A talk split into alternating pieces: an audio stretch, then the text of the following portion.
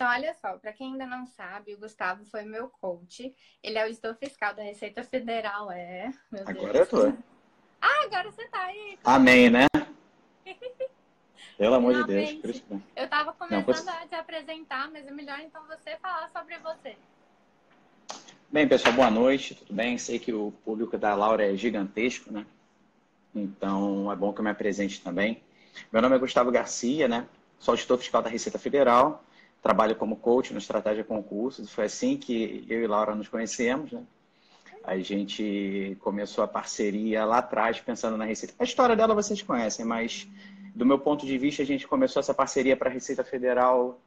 Foi em 2017, Laura? Ou 18? Foi 2017, foi. É. Eu tinha uns 4, 5 meses de estudo. Isso. Ah. É, não vou contar para ninguém que você estudava tudo errado, não, tá? Não e eu já contei para todo mundo que era tudo errado, que era uma bagunça. Porque todo mundo começa errado, né, no fim das é. contas. E às vezes a pessoa fica com a sensação de que só ela que faz errado. Mas não, todo mundo faz errado, mas uma hora conserta e aí vai. E aí a gente começou a a parceria lá no comecinho, ou na metade, na verdade, de 2017, inicialmente para a Receita Federal. Depois pegamos, enfim, começamos a ver para outros fiscos, pegou a Câmara aí no meio do caminho e isso tudo culminou com, com as aprovações da Laura, né? Na Receita Federal, é, eu trabalho na área de julgamento, né, no contencioso administrativo, ou seja, é mais ligada para a área do direito, um Sim. pouco da tributação. Já trabalhei tá como auditor você está fazendo faculdade de direito agora também, né? Exatamente. Eu tô fazendo aquilo que eu, fa... aquilo que eu falei para você não fazer na época. Ou seja, faça o que eu falo, mas não faço o que eu faço, né? Sim. Mas estou fazendo porque eu falei para você, né? Aquilo ali eu me encontrei na faculdade de Direito. Aham, então, sei bem. Então, eu sou agora sou engenheiro por hobby, né? Era mais fácil só assinar uma revista de tecnologia que já, já fica suficiente para mim. Sou ex-engenheiro. Você é engenheiro eletricista, não é? Engenheiro eletricista, isso. Com base, com ênfase em eletrônica. Isso, é. Parecido comigo, né? Eu sou de controle de automação. E, e você, na época que você estudou, você estudou faz quanto tempo? Eu mesmo não conheço muito, não me lembro dessa história. É, deixa eu só, deixa eu colocar aqui. Não mexe em time que tá ganhando. O dia tá, tá meio ruim aqui. É, bem, eu estudei. A minha história foi mais ou menos assim, olha. Eu comecei a estudar em, no começo de 2008, né? Hum. Mais ou menos em março de 2008. Na época não Já existia. para Receita Federal. Sempre para Receita. Eu nunca estudei para outro, para outro concurso.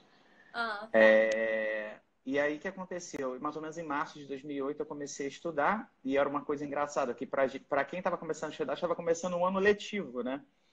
Porque naquela época não tinha cursinho online, então você tinha que Sim. pegar o início de uma turma presencial, e a turma começava em março, como todo ano letivo. Hum. Então, fui lá, me matriculei, comecei, fiquei dando cabeçada em curso presencial por uns seis meses. Sei. Até que, mais ou menos, já Gente, pro fim, né? eu nunca fiz, é. É, eu acho que já para o fim de 2008 eu comecei a perceber a possibilidade de estudar à distância, etc e tal e já estudando firme desde então. Estou é, pulando muita coisa, né? Dei muita cabeçada no meio do caminho. Esse barulho é aí ou é aqui? É aqui, tá passando uma moto, mas já tá indo embora. É, tô ouvindo. Gente, ah, só que tá todo mundo perguntando, eu vou deixar a live disponível aqui 24 horas e depois ela vai pro YouTube também, tá bom? Só Isso, pra... beleza. Então, e aí eu passei, enfim, passei um ano e sete meses estudando, sendo que nesse um ano e sete meses eu diria que uns cinco meses foi estudando muito mal, assim, tudo errado, tudo errado, Sim. tudo errado. E aí depois eu comecei a estudar bem, e aí quando chegou mais ou menos em fevereiro, março de 2009, eu trabalhava na Embratel na ocasião, eu percebi ah. que se eu continuasse naquele ritmo, que já era forte, mas com o tempo que eu tinha de estudo não, disponível por dia, eu não ia dar conta de passar no concurso. E aí, dia 1 de abril de 2009, eu pedi demissão. Né? Eu já trabalhava na Embratel, bem acho que há uns oito anos. E... Uhum, outro doido. Uhum. É, mas assim, eu, eu, eu, eu, hoje, eu não sei se eu teria feito mesmo, mas não me arrependo, assim, sabe? Com a cabeça de hoje, talvez eu não fizesse. Mas Sim. eu não me arrependo de ter feito, não. Foi determinante para ser aprovada. Talvez eu tivesse sido aprovado também se eu não tivesse feito isso, mas, uhum. lá, vai saber. Talvez tenha, serviu é. pelo menos para eu pegar uma boa lotação, porque eu fiquei com uma boa classificação, fui para São Paulo, e não cair, de repente, no Acre, né? É, foi, nossa, fez toda a diferença na minha vida. sétimo lugar, né? Passei em sétimo na ocasião. Nossa. Então faz toda a diferença, né? Até, até nisso a gente casou. Né? Também. Exatamente, a eu já tá tinha notado. Exatamente. Você tem... Menos mal, né? Não me superou. Né? Gente do céu. Então tá, gente. Então agora a gente vai começar a responder as perguntas que vocês mandaram naquela última foto. A gente pegou as que foram mais, assim, perguntadas. Que aí eu trouxe hoje Uhum. um, um verdadeiro especialista em concursos pra me ajudar Não nesse exa- emprego. não exagera, né? Não exagera. Você começou com. Quer começar você? Vai. Pra mim, Qual é a pode ser. pergunta que você quer comece? Bem, a nossa primeira pergunta aqui é quando começar a estudar para concursos, né? Aqueles graduando de direito, né? Ah, sim, era uma pessoa que ainda está na faculdade de Direito e ela queria saber quando começar a estudar. Você que está na faculdade, acho que é melhor para responder essa. Eu acho que isso depende, né? Qual área? Se ela, se ela quiser para dentro da área dela, né? Aí vai depender um pouquinho, assim, na verdade, se ela quiser para a área dela e se o concurso que ela está visando é, necessitar de experiência jurídica, prática jurídica, talvez não seja tão jogo assim começar tanto Sim, tempo porque antes. teria que ficar ainda três, me... três anos, Exato. né? É, vai depender do concurso. A PGE e a PGM aqui do Rio vinham contratos. cobrando dois anos. né? Mas há concursos Ah, que. É, mas há concursos que contam estágio. Então, assim, é, é- é papo do aluno, do concurseiro dar uma olhada no edital que ele tem interesse, ver quanto tempo necessita, qual tempo que conta, se contar o tempo de estágio, desconta aquilo e vai no mínimo no tempo que faltar, né? Isso. Mas considerando eu, eu- mas Eu um considerando, a rapidinho, Laura, mas... Hein, Laura, considerando que também o tempo de preparação é grande, de repente vale a pena uns dois anos antes, né? Porque para você ficar Sim. bem para um, de repente, para um concurso de juiz, você precisa de uns quatro anos, assim, numa média, É. três, quatro anos. Agora, se ela tiver a fim de fazer analista judiciário ou técnico judiciário na área dela, no caso de analista, é o técnico mesmo para ensino médio, eu acho que ela pode começar a estudar a qualquer momento. Né? É, eu tenho Eu um acho que ela pouco, pode- eu acho que se fosse eu, eu já ia querer começar a direcionar um pouco o estudo. Porque uma coisa que eu notei foi que assim, eu fiz um semestre de direito, né? E a- Uhum. na faculdade você vê tudo com um olhar assim crítico, de, de pesquisa aprofundado, e no concurso é cobrado assim nessas etapas objetivas mais literalidade, né? Umas coisas assim. Então, às Uhum. vezes você já começar a prestar atenção nessas outras abordagens desde a sua da sua faculdade e aí, depois que você, às vezes, você já quiser decidir mesmo, você já tá mais nesse sentido, né? Então, Ah, não, com certeza. Eu, por exemplo, eu entrei já na faculdade. observar isso. É, Eu entrei na faculdade de Direito, muito embora isso tenha mudado, como eu já conversei com você assim, é, pessoalmente, eu entrei pensando em fazer um concurso na área jurídica. Uhum. É, e para mim teria se- seria interessante já começar a estudar. Só que assim, pensando em termos práticos, que a vida já é meio complicada, a pessoa já vai Já a é maior parte dos alunos que vai. É, a a maior parte das pessoas já leva a faculdade de forma pesada. Então, pensando por aí, vamos imaginar que faltam uns dois anos, lá quando a gente estiver entrando no sétimo período, eu acho que já está de bom. Acho que está de bom tamanho. Uhum. Eu, por exemplo, eu, por exemplo, agora, é, eu, penso, eu penso que a partir desses períodos que vão é, se iniciar, que eu estou agora no sétimo período, eu, talvez eu já comece, a- eu comece a ler alguma coisa mais direcionada. Mas, bem, isso depende de cada um. Depende até da ansiedade de cada um, né? É, nossa senhora. Então vamos para a próxima. Uma que foi recorde também é como conciliar. Não vou falar na ordem, não, tá, coach? Tá, beleza. Como conciliar estudos e trabalho e assim, academia, ou às vezes faculdade e estudo e essas coisas. E aí eu queria entrar um pouquinho nesse ponto, porque eu, eu fiz essa conciliação durante um período da minha preparação, é, logo antes da prova de Goiás. Então, assim, como já estava no pós-edital, eu estava meio desesperada em, em tirar o melhor proveito do tempo que eu tinha. Então, eu, procurei um tanto de, assim, é, macetes, que aí eu acho que no fim das contas foi bom para eu poder falar com vocês um pouquinho, né, para ajudar. É, então, uma coisa, assim, que me salvou demais, demais, demais foi escutar videoaula no carro. No carro, no ônibus, em qualquer transporte que você tiver. Normalmente eu não trabalho em casa, então, por exemplo, para o meu trabalho eu demorava 45 minutos para ir, 45 para voltar. E assim, eu colocava videoaula ouvindo, no, no estratégia você pode baixar, né? Você pode já ter com você. E assim, nossa, eu absorvi muita coisa. E eu me lembro que caiu uma questão em Goiás que eu tinha ouvido na videoaula, que assim, lendo o PDF eu nem tinha muito dado atenção. Eu só gravei porque na videoaula o professor fez uma piada com o assunto e tal. Já sei até qual é a, a, questão, né? O negócio da RAM foi justamente o que foi cobrado. Então, assim, isso me salvou muito e é um tempo a menos desperdiçado que você vai ter, né? Aí, uhum. outra coisa que eu usei foi, assim, eu, eu baixei um aplicativo no celular, que também tem para computador, que chama Ankydroid, mas existem outros também de, de flashcards. E aí eu fazia uhum. uns cartões de memória que aí ficava no celular, aí vamos supor, você tá em fila de banco, você tá esperando uma carona, qualquer hora que você tá à toa, você fica passando essas cartas e usa aquilo para memorizar, entendeu? Ou mesmo uhum. também aplicativo de resolução de questão, site de resolução de, questão, né? Eu usava uhum. muito nesses, às vezes, 20 minutinhos que ficavam jogados pelo dia. Eu tentava usar isso para recuperar um pouco o tempo perdido, né? Mas eu uhum. acho que assim, a, a maior estratégia é justamente você tentar aproveitar bem o tempo que você tem disponível, né? Para tentar uhum. render o máximo possível. O que, que você acha? É, e, não, então, e, e, além disso, tem o seguinte: é... tem uma outra pergunta que foi relacionada a essa, que de certa forma eu vou responder essa pergunta e complementar a que você já vem respondendo, que é o seguinte: como tá. construir o hábito de estudo e ter disciplina? Uhum. Para mim, as perguntas são, é, são ligadas, né? Porque é, para conseguir conciliar tudo, né? Conciliar estudo, trabalho e academia, você tem que ter disciplina, né? E eu acho que a força do hábito, né? Ou seja, você todo dia fazer a mesma coisa, faz com que a coisa funcione. E por que, que eu estou querendo dizer isso? Porque vamos lá. Hoje eu estava até conversando com, com a minha cunhada, né? É, exatamente sobre isso. Porque quando eu estudava para concurso, o que, que eu fazia? Eu estudava, depois que eu pedi demissão, eu estudava, sei lá, de 8 da manhã às 5 da tarde, né? ou um pouquinho mais do que isso, minhas 8 horas de estudo. Mesmo que eu tivesse é, vontade e tempo disponível para estudar, eu não esticava. Por quê? Porque aquele uhum. tempo final do dia era para quê? Era para lazer, para eu fazer, de repente, uma atividade física, que eu não fazia, foi uma falha na minha preparação, mas enfim, serviria para atividade física, lazer e por aí vai.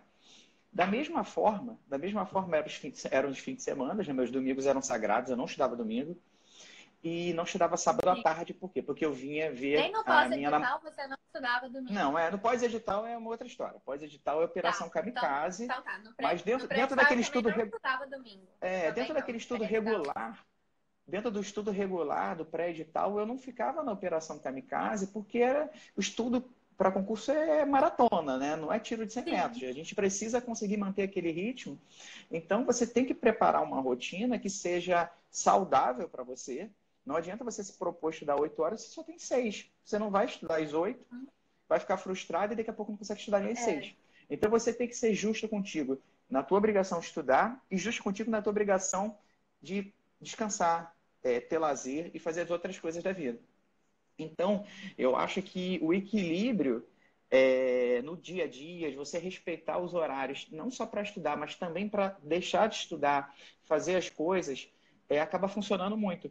E, e, e, uma, e uma ferramenta, um instrumento para viabilizar isso é você construir mini metas. Né? Não sei se você funciona assim. Eu funciono assim. A nossa meta maior é passar tá, no concurso é. público. Não, a nossa meta Sim. maior é passar no concurso público. Só que assim, é difícil de visualizar, né? Assim, é difícil enxergar. O, o, o, que estudar um pouquinho agora, que de repente, em vez de entrar no WhatsApp ou no Instagram, eu chegar e ficar estudando direito tributário nesse momento, vai fazer a diferença daqui a um ano, quando a prova aparecer. Difícil para a gente fazer esse link. Só que faz diferença. Só que, de repente, é mais fácil a gente enxergar numa meta semanal. Poxa, se eu cumprir isso aqui, de repente, no fim de semana me sobra tempo para ficar com minha esposa, para ver o meu filho, para fazer alguma atividade. Sim, Ou então, dentro do dia, olha, se eu cumprir essa meta agora, de repente, eu consigo terminar de estudar antes das sete, como está no horário de verão, eu consigo fazer uma atividade física. Então, você coloca essas metas, essas mini recompensas, que você diminui a procrastinação e, de certa forma, no, ao fim do dia, você se sente tão recompensado e tão feliz por ter cumprido a meta que isso é energia para você começar, recomeçar no dia seguinte. E o melhor. Isso, e tem uma meta sabe que, que, é melhor? vai cumprir, né? É, e o melhor é o seguinte, no momento em que você cumpre aquilo, ou melhor, no momento que você está usufruindo da hora de lazer, você faz aquilo sem culpa. Agora, se você, do contrário, chega lá e, e procrastina ao longo do dia, na hora do teu lazer, o pouquinho que você curte, você já faz com culpa e vira uma bola de neve do mal. Né?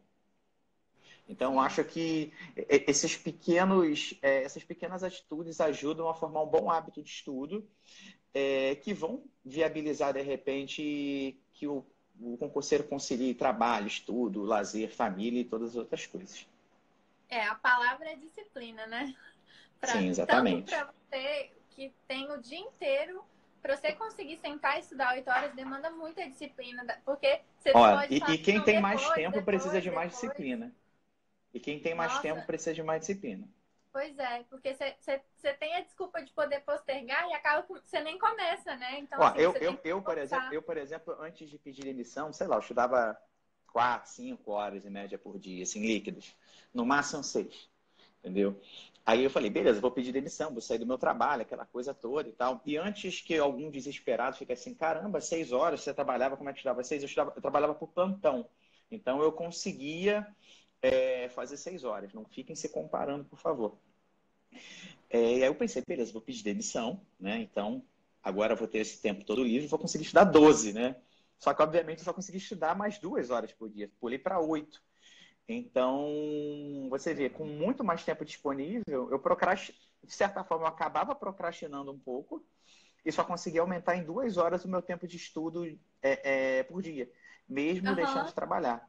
E, e eu not... isso foi até um, um, motivo de aflição durante um tempo. Fiquei, caramba, pedi demissão e não ganhei tanta produtividade assim. Vamos ver como vai ser a partir de agora. Mas deu certo. Eu senti né? um pouco isso também quando eu saí do trabalho, mas assim eu senti diferença também no meu cansaço, porque assim, eu tava conciliando trabalho com o edital aberto, então eu tava dando o meu máximo um tempo inteiro, eu não tinha um minuto de descanso, eu já tava, tipo, chegando na, na exaustão mesmo, assim, de uhum. não querer mais, de tão morto que eu tava. E quando eu saí uhum. do trabalho, eu mantive mais ou menos aquela carga horária, mas eu consegui respirar um pouquinho mais, assim. Uhum. Isso eu achei, mas eu não consegui, mas eu, eu queria mesmo, era tipo assim, estudar loucamente, né? Eu falei, não, agora uhum. eu vou uhum. estudar o dia inteiro. Não, não vai, não, não dá. A gente pode até tentar, mas não tem jeito. Bem, agora é minha vez de fazer uma pergunta que você acabou de passar por todas as fases do estudo, tá? Você está com isso mais fresco na cabeça, né? Tá. Porque eu passei pelas minhas fases de estudo há 10 anos praticamente, há 10 anos praticamente. É, e uma pergunta que veio muito assim, bem, como é que é o ritmo de estudo nas fases, no início, no pré-edital, pós-edital? Como é que foi para você? Ah, tá. É, isso eu também acho importante a pessoa saber diferenciar. Entra muito um pouco disso que você falou de, de a preparação para concurso ser uma maratona, mas aí eu uhum. acho que uhum. no pós-edital ela vira aquela corrida mais rápida, né? Vira, e aí, vira guerra, é, né? É. Então, assim, é, você tem que ter a disciplina de se segurar um pouco no pré-edital, no sentido de, assim, você põe um ritmo desafiante, mas não, não que, que não te sugue a... extremamente. Sim. Então, como foi pra A mim? ponto de você ter fôlego por pós-edital, né? Exatamente. Então, assim, por exemplo, no meu primeiro ano, quando eu estava por conta de estudar, eu estudava, assim, durante a semana, um ritmo forte. Eu fazia sete, às vezes oito horas por dia era um ritmo forte, mas aí no final de semana eu descansava. Às vezes eu estudava um pouco no sábado de manhã, no domingo uhum. eu já não estudava, igual você falou, assim. É, era uma coisa mais confortável. No dia de uhum. semana, uhum. eu, eu, ia muito à academia, eu ia assim, seis vezes na semana na academia, não, uhum. sabe? Dava para manter um ritmo mais confortável. Você, ou seja, você, você mantinha um, um, um, ciclo diário, uma rotina diária do bem, né? Que você tinha a tua atividade, mas conseguia fazer todas as outras coisas que te davam oxigênio para continuar. Isso. Eu mandei um beijo, estão pedindo beijo. Isso, aí. Só que aí quando, quando tava chegando. Aí você entendeu? Eu falei, ganhei um beijo, né? É que eu não tô lendo. Ah, não, eu, eu pensei, eu pensei, até, eu pensei até que fosse pro Natan, porque o Natan, ele apareceu ah, online aí na transmissão apareceu? anterior, só que agora, ah. agora eu não vi. Mas aí é o seguinte, é, nesse, nesse início também você tem que ter em mente que quando você começa a estudar, eu vi uma das perguntas aí, você demora um pouquinho a pegar no ritmo. Então é natural que você, vamos supor, ainda que você tenha o dia inteiro, que você não consiga no início. Como foi comigo? Eu no início eu não conseguia fazer quatro horas num dia, assim, uhum. o dia inteiro. E, uhum. e sendo que depois eu trabalhando, às vezes eu conseguia cinco, seis horas. Então Sim, é exatamente. coisa de você construir o hábito, você vai é o seu cérebro se acostumar com isso, a ficar muito tempo concentrado, a, a render mesmo, a não ficar cansado. Isso é, é igual você ir na academia. Olha o Natan online aí.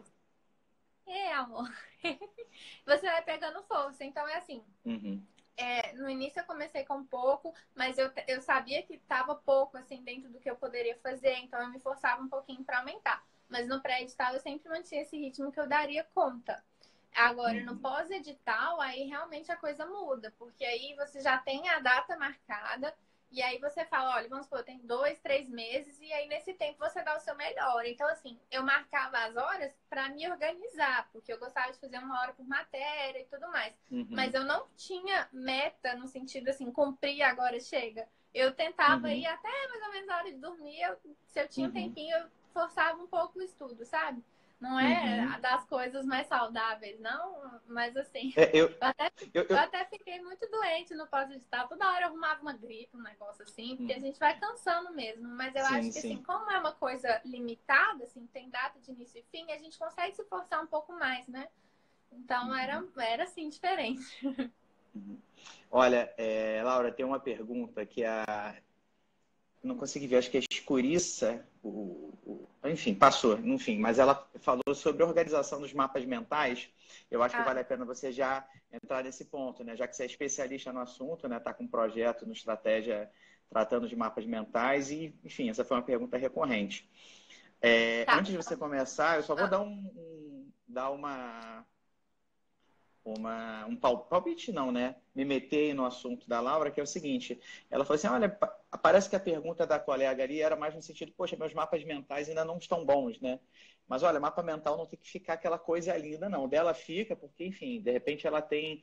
É um dom, é mais caprichosa e tal, mas o mapa mental tem simplesmente te servir para você conseguir enxergar e decorar. Eu faz, eu, eu fazia o mapa mental raiz na época. Na verdade, eu, nem, eu fazia. Aquilo eu chamava de resumo.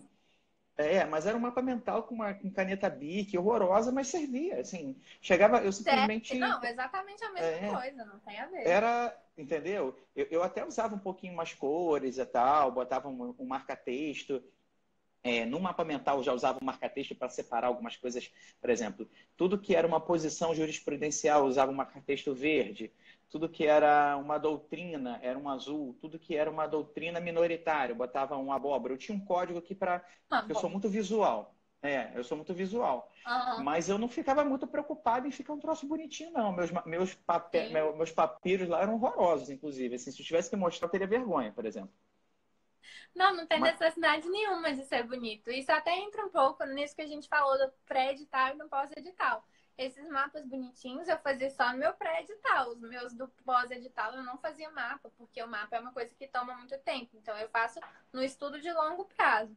No pós-edital, primeiro que eu já tinha meus mapas prontos, praticamente, e as matérias novas que serviram, que surgiram, por exemplo, tecnologia da informação, eu não tenho mapa, porque eu comecei a estudar no pós-edital, e aí foi só, tem que ser rápido, então eu às vezes imprimi o material e só marcava, a gente faz o que tem que fazer. É, uhum. Os mapas eu sempre gostei de fazer caprichadinho para justamente tornar o estudo algo mais agradável para mim, que é ser sim, um sim, projeto sim. de longo prazo. Então, uhum. mas deixa eu explicar então um pouquinho como eu faço. É, primeiro, o maior erro quando a pessoa vai fazer um mapa mental é você querer já ir escrevendo na sua primeira leitura. A pessoa vai lendo e já escreve, vai lendo e já anota. Isso, o seu mapa mental vai ficar três vezes o tamanho do que se você fizesse depois. Então, assim, porque no início você ainda não tem familiaridade, você não sabe que ainda é só uma construção de raciocínio para chegar num ponto importante, você não sabe o que é exemplo, ou às vezes uma coisa que nem é tão importante da matéria. Então, assim, o ideal é você primeiro ler o capítulo, se for de um livro, ou ler aquele PDF, se for uma aula em PDF. Você lê tudo, aí você lê marcando com marca-texto ou pelo computador mesmo. E aí eu fazia assim, eu fazia essa leitura em um dia, anotando. E aí, quando eu fosse voltar naquela matéria como revisão, eu reli essas partes que eu tinha marcado e aí sim eu construí o meu mapa a partir dessas que eu já tinha marcado. Então, assim, já era meio que um resumo do resumo e aí, com a visão do todo, você já tem uma noção dos tópicos, você já tem uma noção se vai ter um ou dois mapas para aquele assunto, ou às vezes mais, se for um assunto muito extenso. Você já vai saber o que, que é importante, o que, que não é, o que, que pode ser listado e tudo mais. Então, assim, eu acho que a dica mais importante é essa: não faz na primeira leitura, já faz na sua segunda leitura.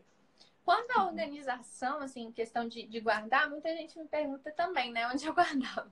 Eu arrumei uma, uma, uma pasta sanfonada, que agora já são duas, na verdade, e eu colocava os mapas, eu separava, tipo assim, uns três espaços por matéria, que aí dava para eu dividir mais ou menos por assunto, assim, não por assunto, mas assim, ficava mais dividido do que tudo num negócio só, né?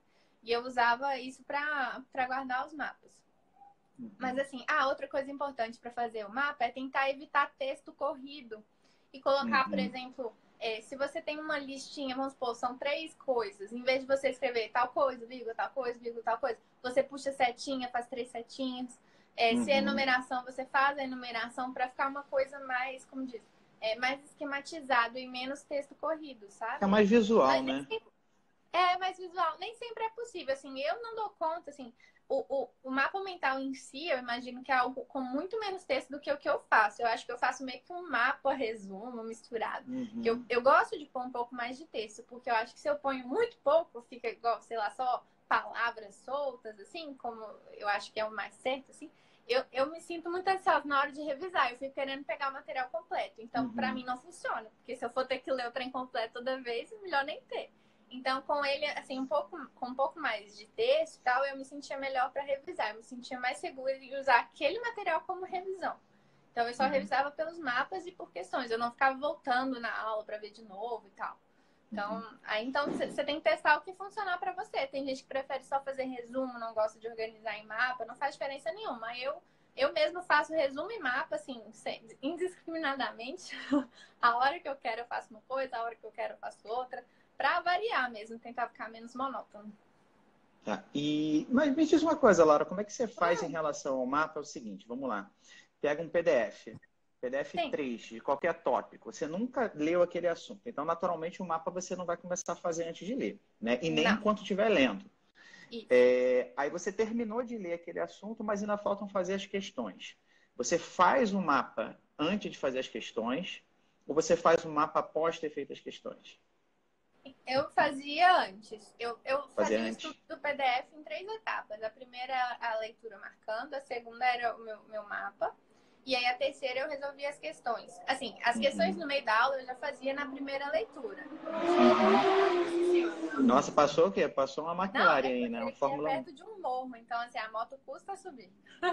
Mas uhum. enfim, aí na segunda leitura eu, eu fazia o mapa e na terceira leitura eu resolvia as questões do final da aula. As questões do meio uhum. eu já uhum. resolvia na primeira leitura mesmo. Uhum. E aí eu usava essas questões para completar o meu mapa. Às vezes um ponto que eu uhum. não tinha achado Aperfeiçoar o mapa, né? Isso, ou, ou então eu... riscar alguma coisa que você viu que não tem nada a ver, né? Porque às vezes você faz caiu, bota né? uma. Você põe alguma coisa ali no mapa que, enfim, você jogou relevante e chega ali nas questões, você vê que não tem nada a ver aquilo, né? É, você pode, inclusive, não, aperfeiçoar. uma coisa cai muito, muito, e eu tinha só colocado uma linhazinha assim. Olha o Ricardo Vale online aí. eu pegava um post-it e botava assim no meio para falar, ó, isso aqui cai muito, aí eu colocava. Isso é muito importante, você usar os seus mapas enquanto você está fazendo as questões para ir sempre complementando, marcando, vendo se está faltando alguma coisa, né? Uhum.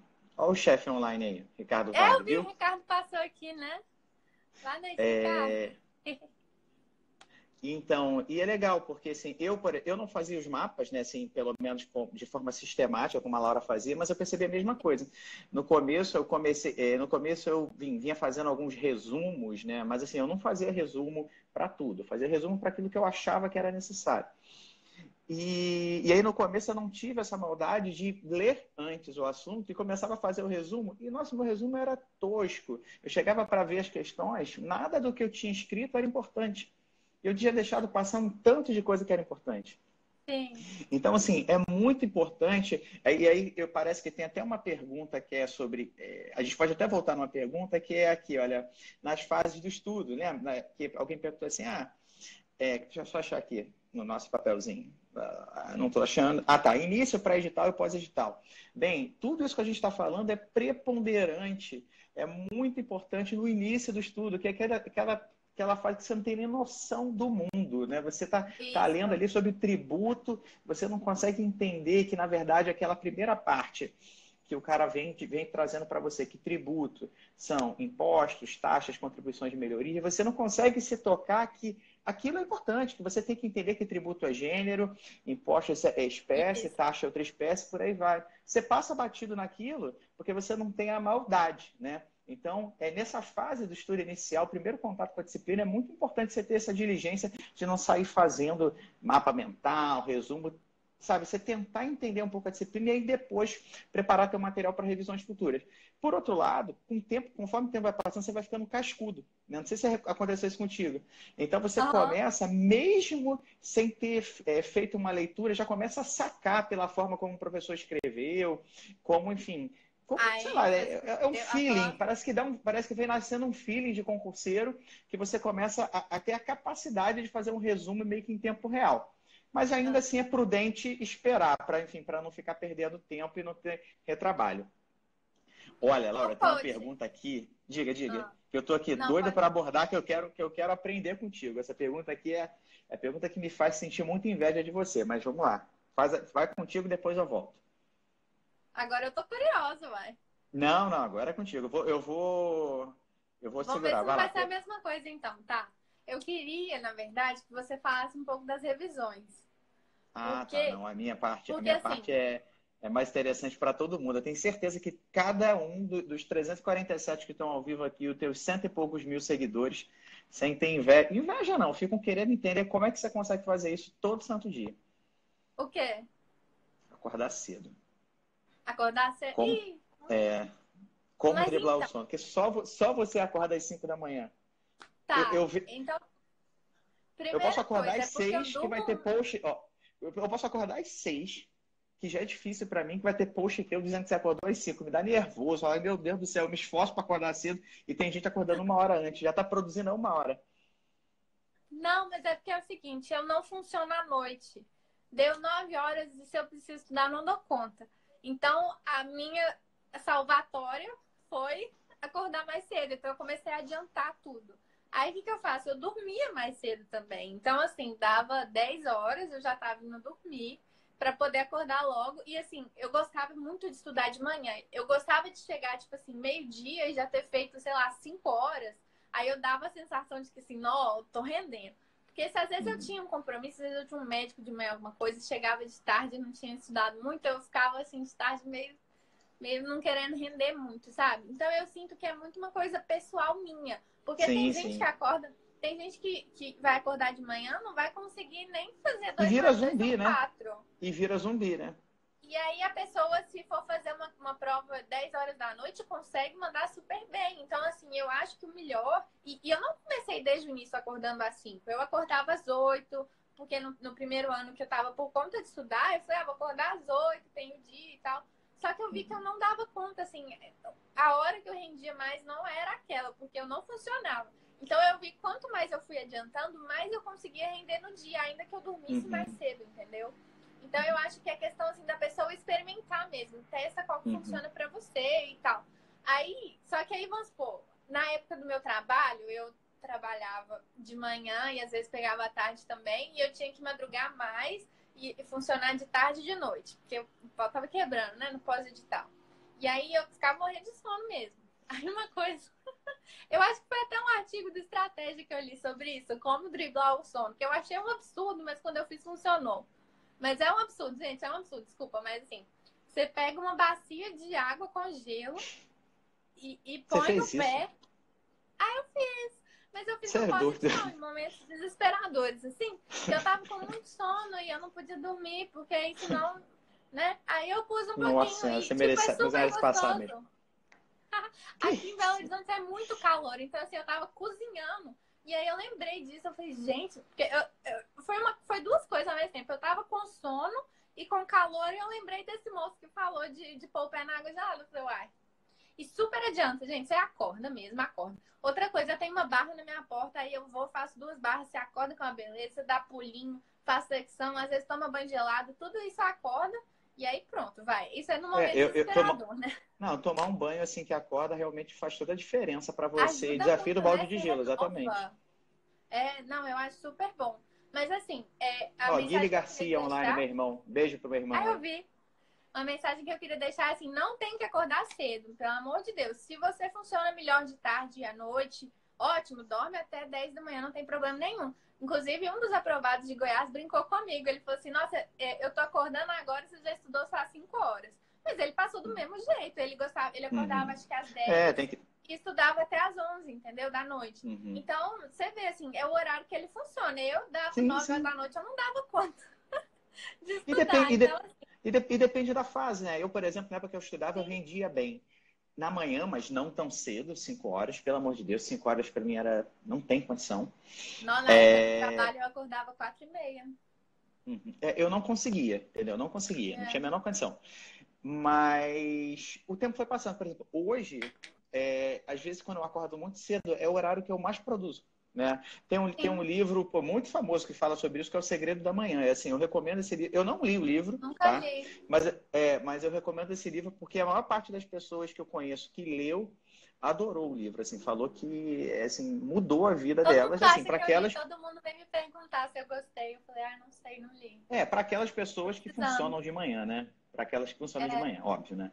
Porque para quem funciona de manhã, lê o livro vai achar Aquele que, que não funciona de manhã, lê o livro, vai olhar aqui lá, ah, beleza, tá bom, mas para mim não serve, né? Próxima, né? Exatamente.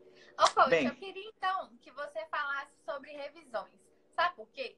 Porque eu sou um péssimo exemplo de pessoa que faz revisão. Eu tenho um péssimo uhum. método de revisão, que eu já falei aqui várias vezes, que eu já tentei uhum. todos os métodos de revisões que existem na vida, aquele de 24, Era 7, 15 já tentei uhum. o método que você me ensinou e para mim não funcionou. Eu fiquei. Porque a revisão é no sentimento, né? Isso. Só que eu queria. Porque esses métodos funcionam para muita gente, entendeu? Não funcionou para uhum. mim, mas pode ser que ajude muita gente. Então eu queria que você, que é uma pessoa que entende, que já usou, que sabe explicar, explicasse para o pessoal um método de revisão para todo mundo experimentar.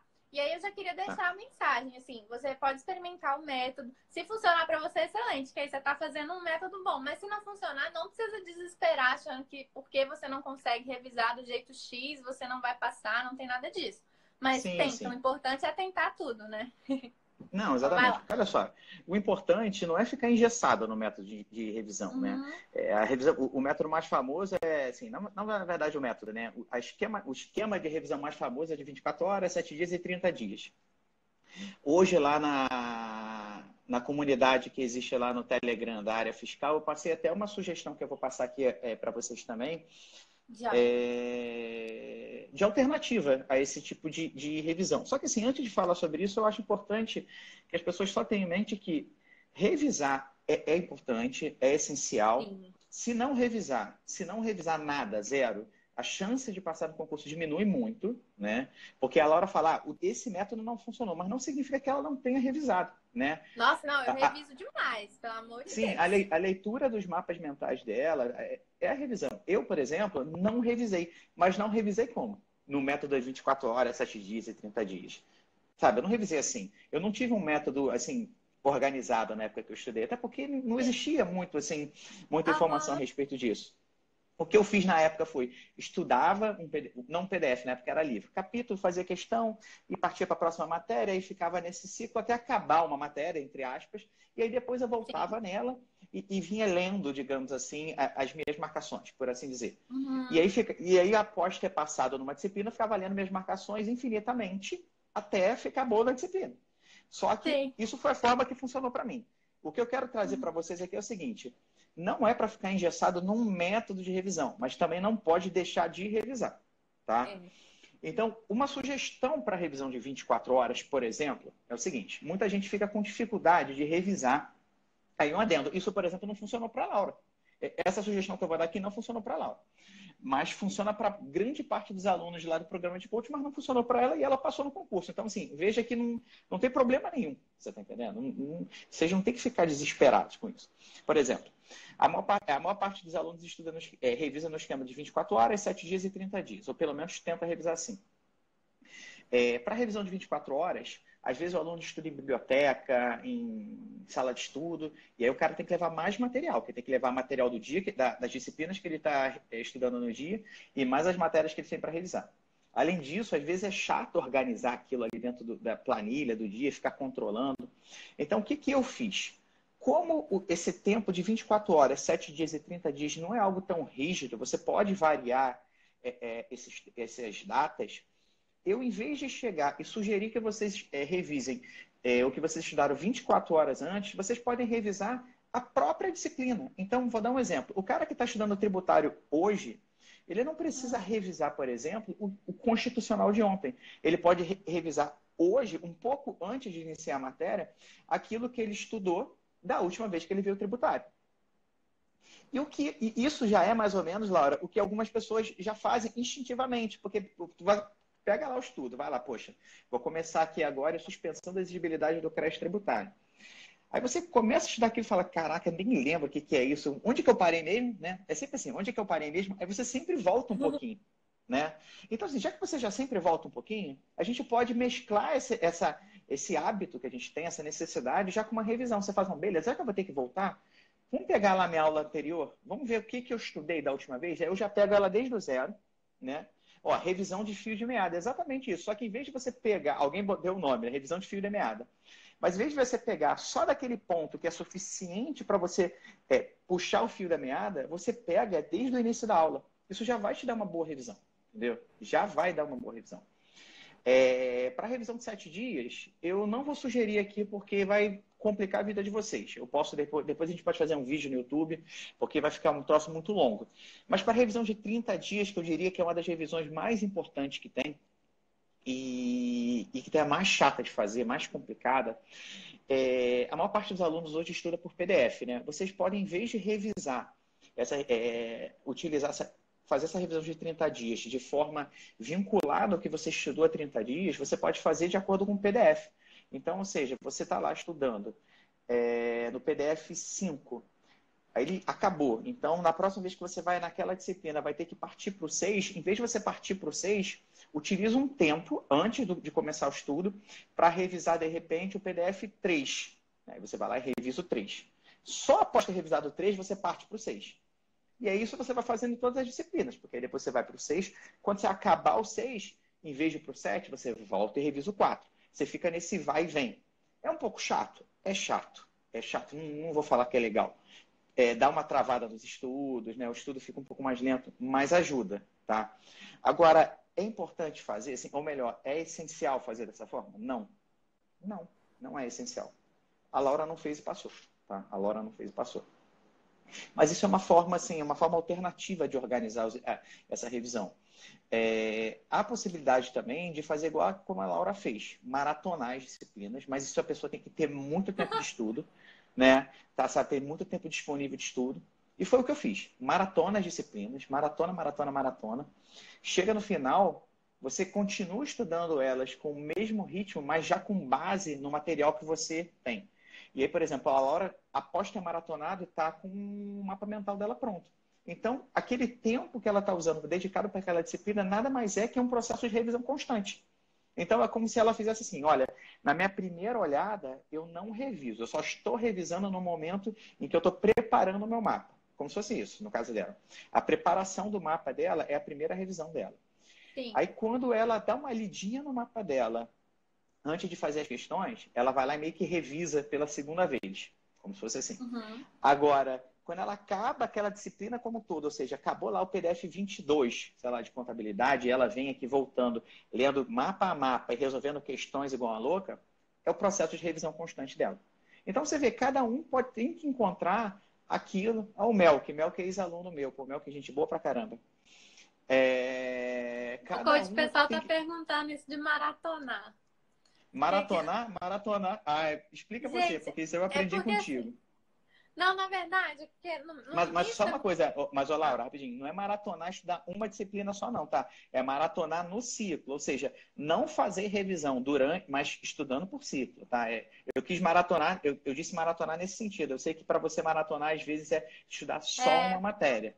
É, faz essa ressalva para o pessoal, então. Tá, então, só para vocês entenderem. Quando eu comecei, que eu comecei estudando tudo errado, eu achava que, assim, se eu lesse um livro, eu li o, livro de direito tributário do início ao fim como se fosse um romance. Só lendo. Antes de eu começar a fazer mapa, fazer nada. Só li ele inteiro. E aí eu também assisti um curso inteiro de videoaula de direito constitucional. E eu achava que isso era estudar. Não, não fiz uma anotação, não voltei, não fiz nada. Um negócio absurdo. Isso eu chamava de maratonar no meu início. Aí era por matéria. Mas o maratonar que ele tá falando é tipo, ao invés de ficar voltando, né, nos PDFs, você seguir para tentar finalizar Sim. a matéria, mas intercalando Sim. com as outras matérias, Sim. né? é estudar, estudar em ciclo e não fazer revisão enquanto tiver lendo a matéria pela primeira vez.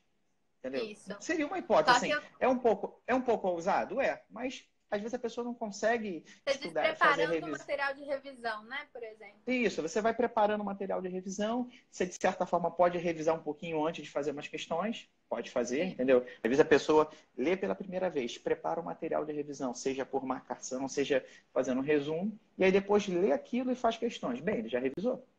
É isso. Né? Eu, uma, outra, uma, outra, uma, uma outra forma de fazer revisão é utilizar o passo estratégico, né? Ah, passo é, estratégico é excelente. Passo, né? Isso, é de administração geral e pública. É uma excelente ferramenta de revisão. Mas, assim, é, é, eu tô, estou tô trazendo aqui instrumentos de revisão para organização da revisão. Porque talvez uhum. nem todo mundo tenha um passo estratégico. É...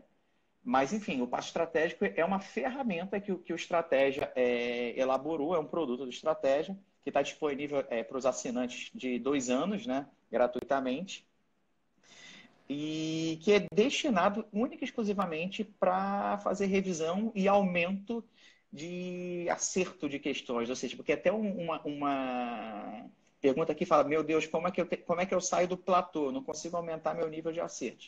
O passo estratégico é uma excelente forma de revisão e uma excelente forma de aumentar o nível de acerto. Duca, meu amigo lá do coaching, mandou uma mensagem para mim. O Duca, do coaching, tá? E mandou ah, outra. Oi, Dudu. Uma coisa, é, isso da, do platô, eu passei por isso também, quando eu tava, assim, uns 80% dessas matérias, tipo tributário e tal. O que mais me ajudou foi, assim, prestar muita atenção na hora de fazer a questão. O que, que eu fazia? Eu, eu fazia, pegava um assunto que eu tava platonada, né, por assim dizer, e aí eu resolvia, e assim, eu podia até ter acertado a questão. Se eu tinha uma dúvidazinha em algum tópico, da, em alguma das alternativas, eu já pesquisava e aí já anotava, já Show. via o que estava faltando no meu mapa, que não estava. Porque assim, aí com cada, eu tentava sugar o máximo de cada questão para tentar acabar com isso, né? O que, que, que é isso que sempre estava faltando? Então, uhum. porque assim, no início, quando você está fazendo material de, de, de, revisão, né? Lendo pela primeira vez, fazendo as primeiras questões, você está mais preocupado um pouco com a quantidade, né? Quero fazer muita questão para absorver um pouquinho e tal. Mas quando você, você já está assim, nesse nível, aí você tem que realmente uhum. dar o melhor ali, né? Às vezes até. Porque não, não vale a pena, depois que você já viu tudo, você buscar um outro, tipo assim, ah, então vou ensinar um outro livro agora. Tipo assim, às vezes uhum. não é isso que vai te fazer aumentar não. o seu conhecimento, sabe? É sim, mais você sim, sim. tentar absorver aquilo que você já viu mesmo. Porque, assim, uhum. com certeza, se você souber um livro todo, você vai conseguir. Uhum. tipo sim, assim, sim. Não, não precisa e... ficar buscando vários, né? Então, sim, sim, é um sim. pouco disso. Esse ponto que você falou é super importante. Eu, eu, hum. eu até mandar um abraço aqui para o Duca, né, que ele falou comigo, e com o Felipe Lucas, mito do, do, do português. Grande camarada ah, também. Ele, não viu ele passando aí, não, né? Professor Felipe Lucas. Não. É, bem, é, e é engraçado sobre isso que é o seguinte: uma pergunta que fizeram foi: olha, poxa, como é que eu saio do platô? Para mim, o que, que foi importante? Assim, é, é, é, ter um controle fiel dos seus erros. Isso que é importante. Isso.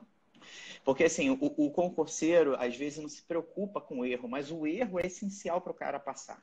Errar faz ele focar no erro e nunca mais errar aquela questão.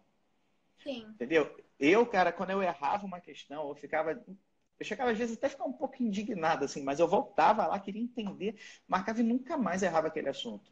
Pelo menos enquanto meu cérebro não me traísse. Mas, enfim, a não. princípio eu nunca mais errava aquele assunto, entendeu?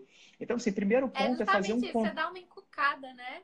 Sim, é, é, ter um controle qualitativo e quantitativo dos erros. É você chegar lá e falar assim, caramba, olha, eu tô errando 80, eu tô acertando 80% de constitucional. Cara, o que, que eu tô errando? Geralmente o pessoal erra lá poder judiciário, é, competências da União, aquela decoreba, etc e tal. O cara, o pessoal às vezes já tá mais fera, né? Em artigo 5 e tal. E aí o cara fica felizinho, pô, vou estudar só artigo 5 e, e o cara tende a não gostar de estudar aquilo que ele mais erra. Ele e aí é por isso que o cara, e aí por isso que ele não avança, é, ele não avança. Então, a relação com o estudo e já respondendo alguém que perguntou, tem que ser assim: você tem que a todo momento ter que estar mentalizando a razão pela qual você está estudando. Porque se você mentalizar que você está estudando para passar no concurso, você não vai ter raiva da matéria que você não sabe. Você vai se sentir, de certa forma, desafiado. Você vai, às vezes, dar uma frustração, é claro, a gente é ser humano. Mas você vai ficar a todo momento tentando melhorar. E uma das ferramentas. eu prefiro errar em casa, no conforto do meu lado, que errar Sim. na prova. Então, eu Exato. fazia justamente isso. Tipo assim, eu estudava, eu fazia cadernos de questões pelo TEC. E no pós-edital, uhum. eu fazia uma estratégia assim: eu montava um caderno, ou às vezes pegava aqueles erros. já prontos, com assim, por matéria. E aí era, o caderno chamava assim: direito constitucional, direito administrativo. Era a matéria toda do edital, tava lá. Aí às vezes eu pegava a banca, às vezes mais uma, para dar o meu volume de questão, ia resolvendo de forma aleatória. E aí eu ia vendo o que, que eu ia errando mais, porque aí os assuntos que eu, que eu acertava, eu resolvia a questão, revisava, mas eu não ficava encucando. Aí o que eu errava, eu ficava, eu revisava, às vezes eu errava uma coisa de uma lista, eu pegava essa lista e revisava, vamos supor, eu errei uma competência. Uhum. Aí eu não, vamos lá, eu pegava a lista na Constituição das competências, uhum. falei, não, vou reler isso aqui, porque se eu errei essa, se cobrar essa aqui de cima, eu também vou errar. Exatamente, então, exatamente. Então eu fazia esse tipo de, de, de exploração. Não sei dizer essa palavra. É, é, eu, eu, fazia exatamente isso. Eu, eu utilizava é. as questões como um mapa da minha falta de conhecimento. As questões isso, eram um mapa da minha falta de conhecimento. Porque hoje em dia a gente tem questão demais, né? Exatamente. Então eu fazia a questão, aí chegava um momento que tinha assunto que eu já estava cansado de saber, eu lia o enunciado, já sabia o que viria nas respostas. Uhum. E acertava. Aí daqui a pouco vinha um, meu tum, errava. Eu falava, caraca, eu, eu estava achando que eu sabia desse assunto. Né? Aí você volta lá e vê que aquela questão explorou justamente aquele inciso ou aquele artigo que você nunca olhou. Aí eu falo, beleza, eu dava um alerta e aí eu ia lá e lia a lei seca daquele assunto. Naquele momento mesmo, eu ia a lei seca Sim. daquele assunto. Era é. um estudo proativo, entendeu? Estudar de forma Isso. proativa. E não adianta todo... você errar, você errar e aí falar assim, não, então tá, depois eu vou revisar esse assunto. Você não vai, você Morreu. vai esquecer. Então, é, assim, e, você é, vai perder a memória. Você né? anota, né? para revisar depois, eu gostava de fazer na hora. Ou eu já abria lá o comentário do professor, que às vezes estava completo, ou então na hora eu já pegava, às vezes, a lei seca, ou pegava outra coisa. Na hora, porque se eu deixar para depois, do jeito que minha cabeça é, eu esquecer com certeza. E aí, depois que eu acabava todo o caderno, você, você ainda tinha a opção de criar um caderno só com as que você errou. Então, assim, eu refazia essas questões que eu tinha errado, muitas vezes eu errava de novo. Ah, sim. Nossa, Acontece, o cérebro trai às vezes. vezes né? eu errava de novo também, mas assim, já melhorava, né? Porque antes eu tinha errado todas daquele caderno e agora eu ainda acertava já um cadinho. Mas aí, o cérebro trai, eu, gente. Eu, ia, eu entrava em loop, eu ia criando o caderno das erradas até eu acertar todos, até no final. Aí, sim, com sim. isso aí, eu fixei aquilo, pronto. Então, é, tinha, tinha, algum tipo de, tinha algum tipo de é, algumas questões que eu volta e meia errava assim de forma reiterada também. Eu lembro que de uma teve uma prova, na verdade foi um simulado que eu fiz que caiu o assunto.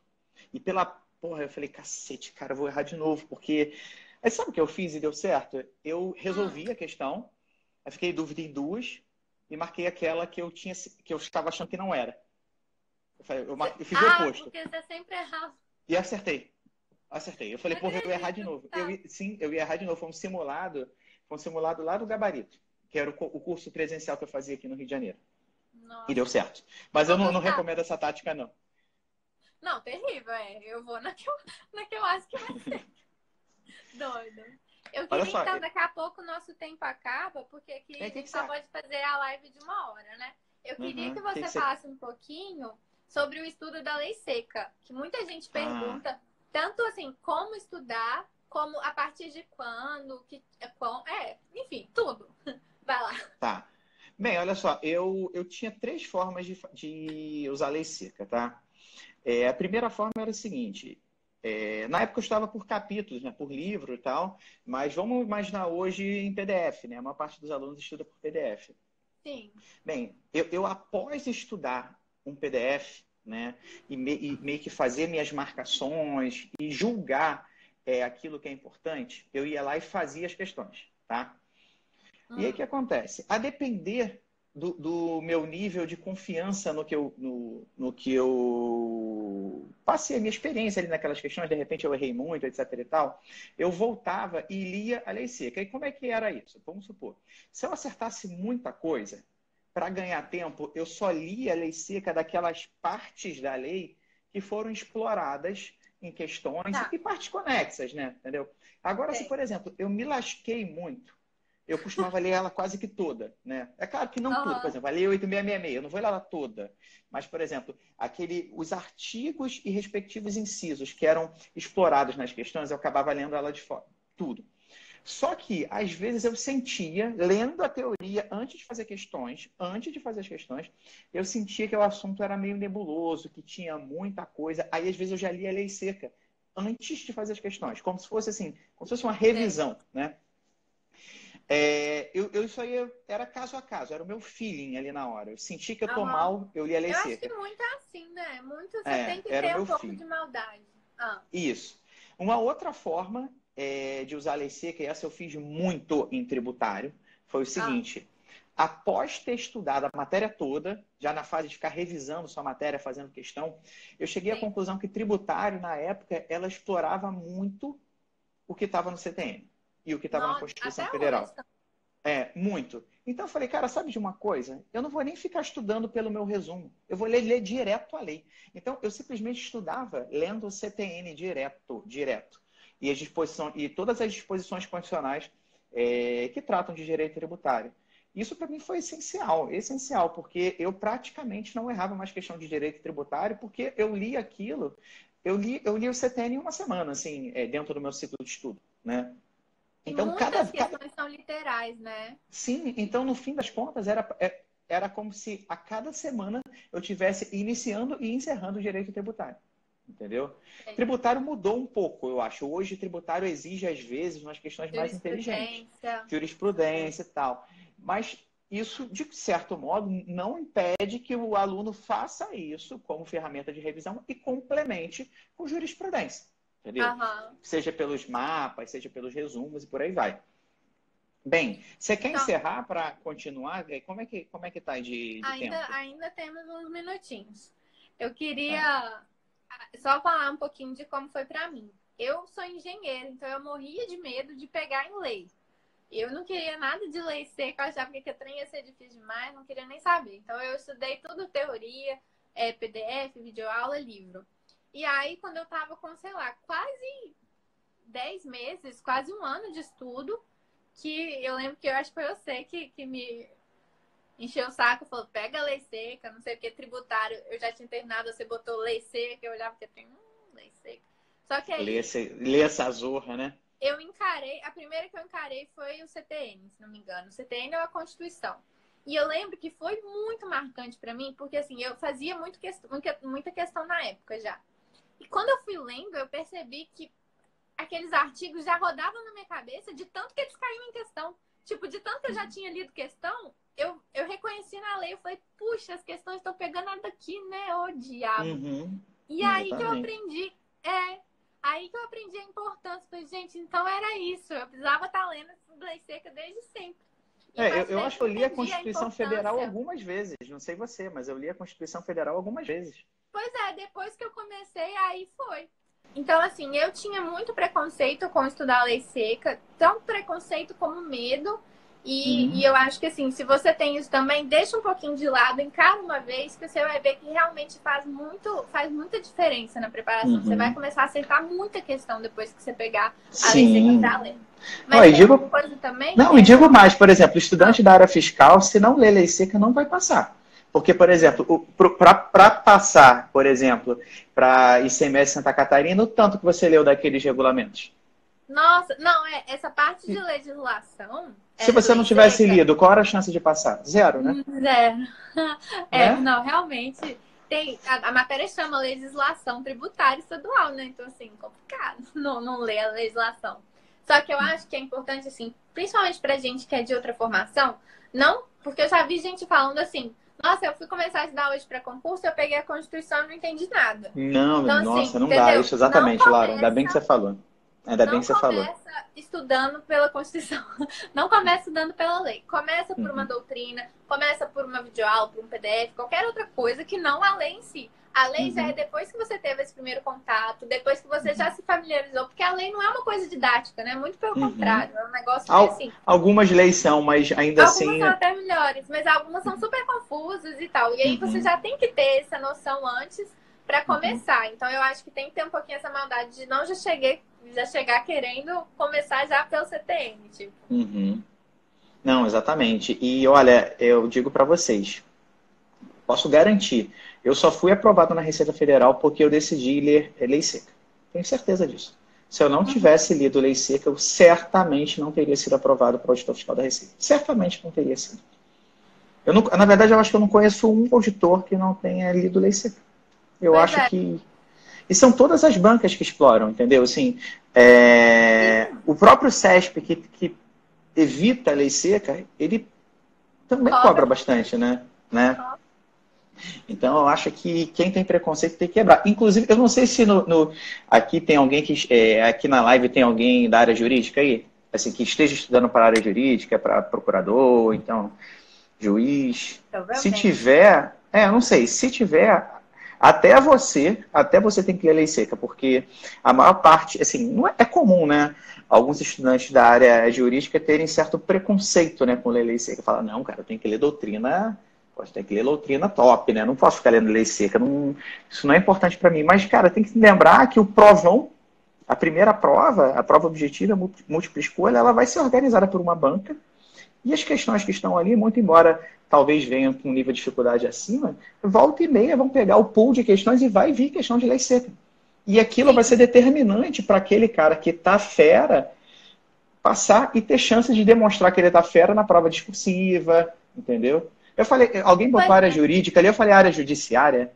Ah, você, falou, você falou judiciária. Aí tem gente ah, da magistratura. Ah, então desculpa, gente, eu falei distraído, assim, já tá tarde, são 10 horas, eu errei. Ah. Área jurídica, desculpa. Foi Não, erro Tranquilo.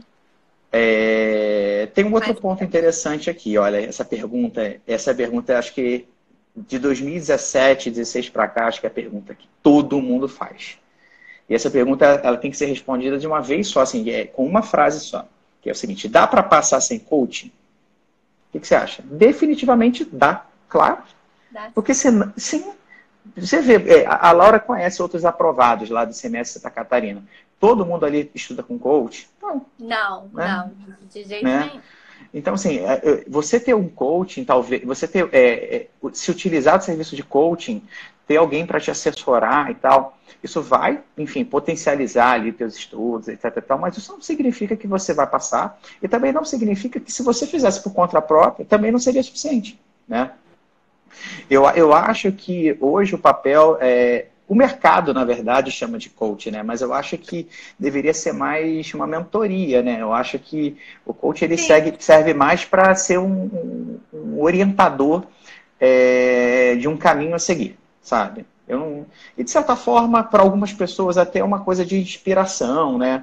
Que é algo que para mim foi até uma novidade. Quando eu comecei a, a a atuar com isso, eu não. Bem, eu, eu era um servidor público, eu estou fiscal, eu simplesmente ia trabalhar. E quando eu comecei a, a, a trabalhar com coaching, em estratégia concurso, eu, eu me dei conta é, da importância que isso, assim, tinha, assim, para algumas pessoas, né, para quem estava se preparando. E aí, de certa forma, eu lembrei de mim mesmo, da época que eu estudava para concurso, e, e, e, eu tinha, assim, muita admiração pelos professores é, do cursinho presencial que, que eram auditores fiscais sabe? Sim.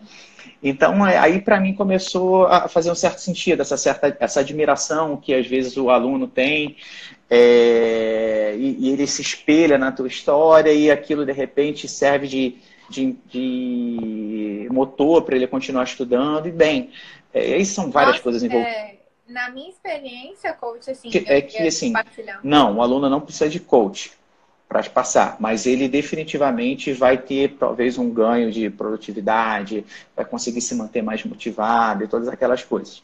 Mas se você estiver estudando bem, estiver é, confiante, firme no seu caminho e cada vez mais acertando mais questões, bem, economiza esse dinheiro para viajar no fim do ano, né?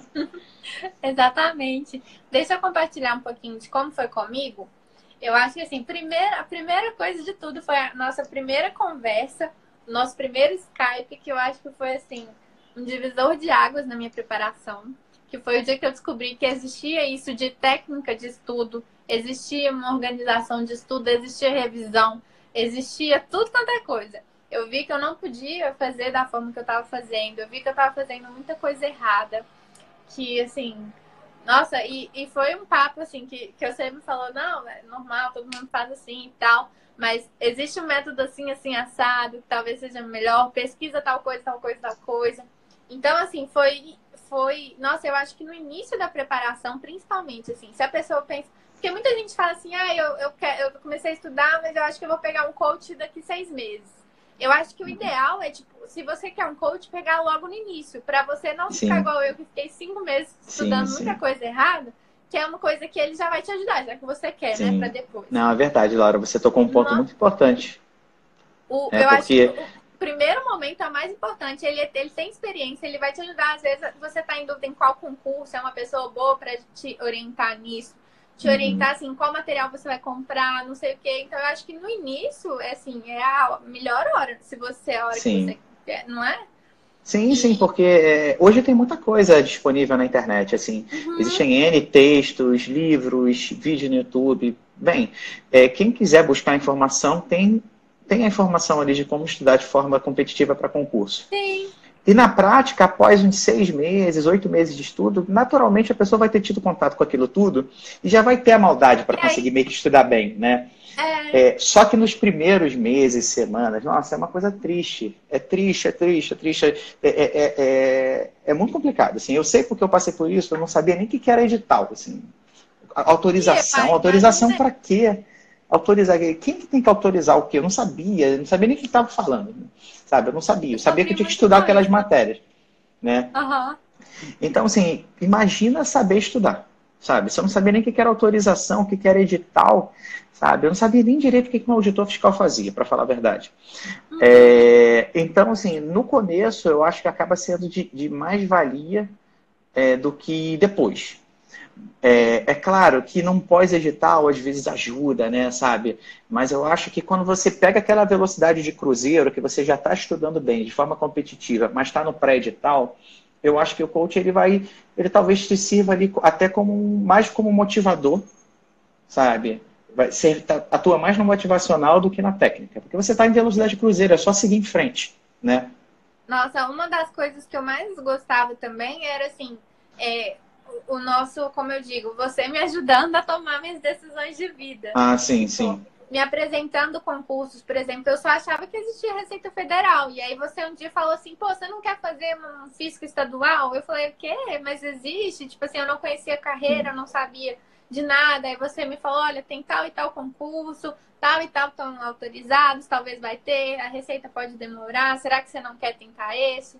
Aí uhum. surgiu a, o concurso da Câmara, eu nem sabia. Você falou assim: olha, é. tem o concurso da Câmara, você não quer tentar? É isso, isso que eu ia te perguntar. Fui eu que te sugeri da Câmara? Eu nem lembrava. É, você lembrava. falou assim: olha, um aluno meu vai fazer, eu vi, é, esse cargo combina com o que a gente vem fazendo, você não quer tentar? Uhum. Então, assim, esse tipo de assessoramento também, nossa, me ajudou muito a literalmente dar o rumo assim que eu queria para minha vida, né? Sim, sim, sim, e, sim. Nossa, isso me ajudou muito. E você não queria que eu fizesse direito, eu fiz ao contrário. É. Não, não sempre não, sabe?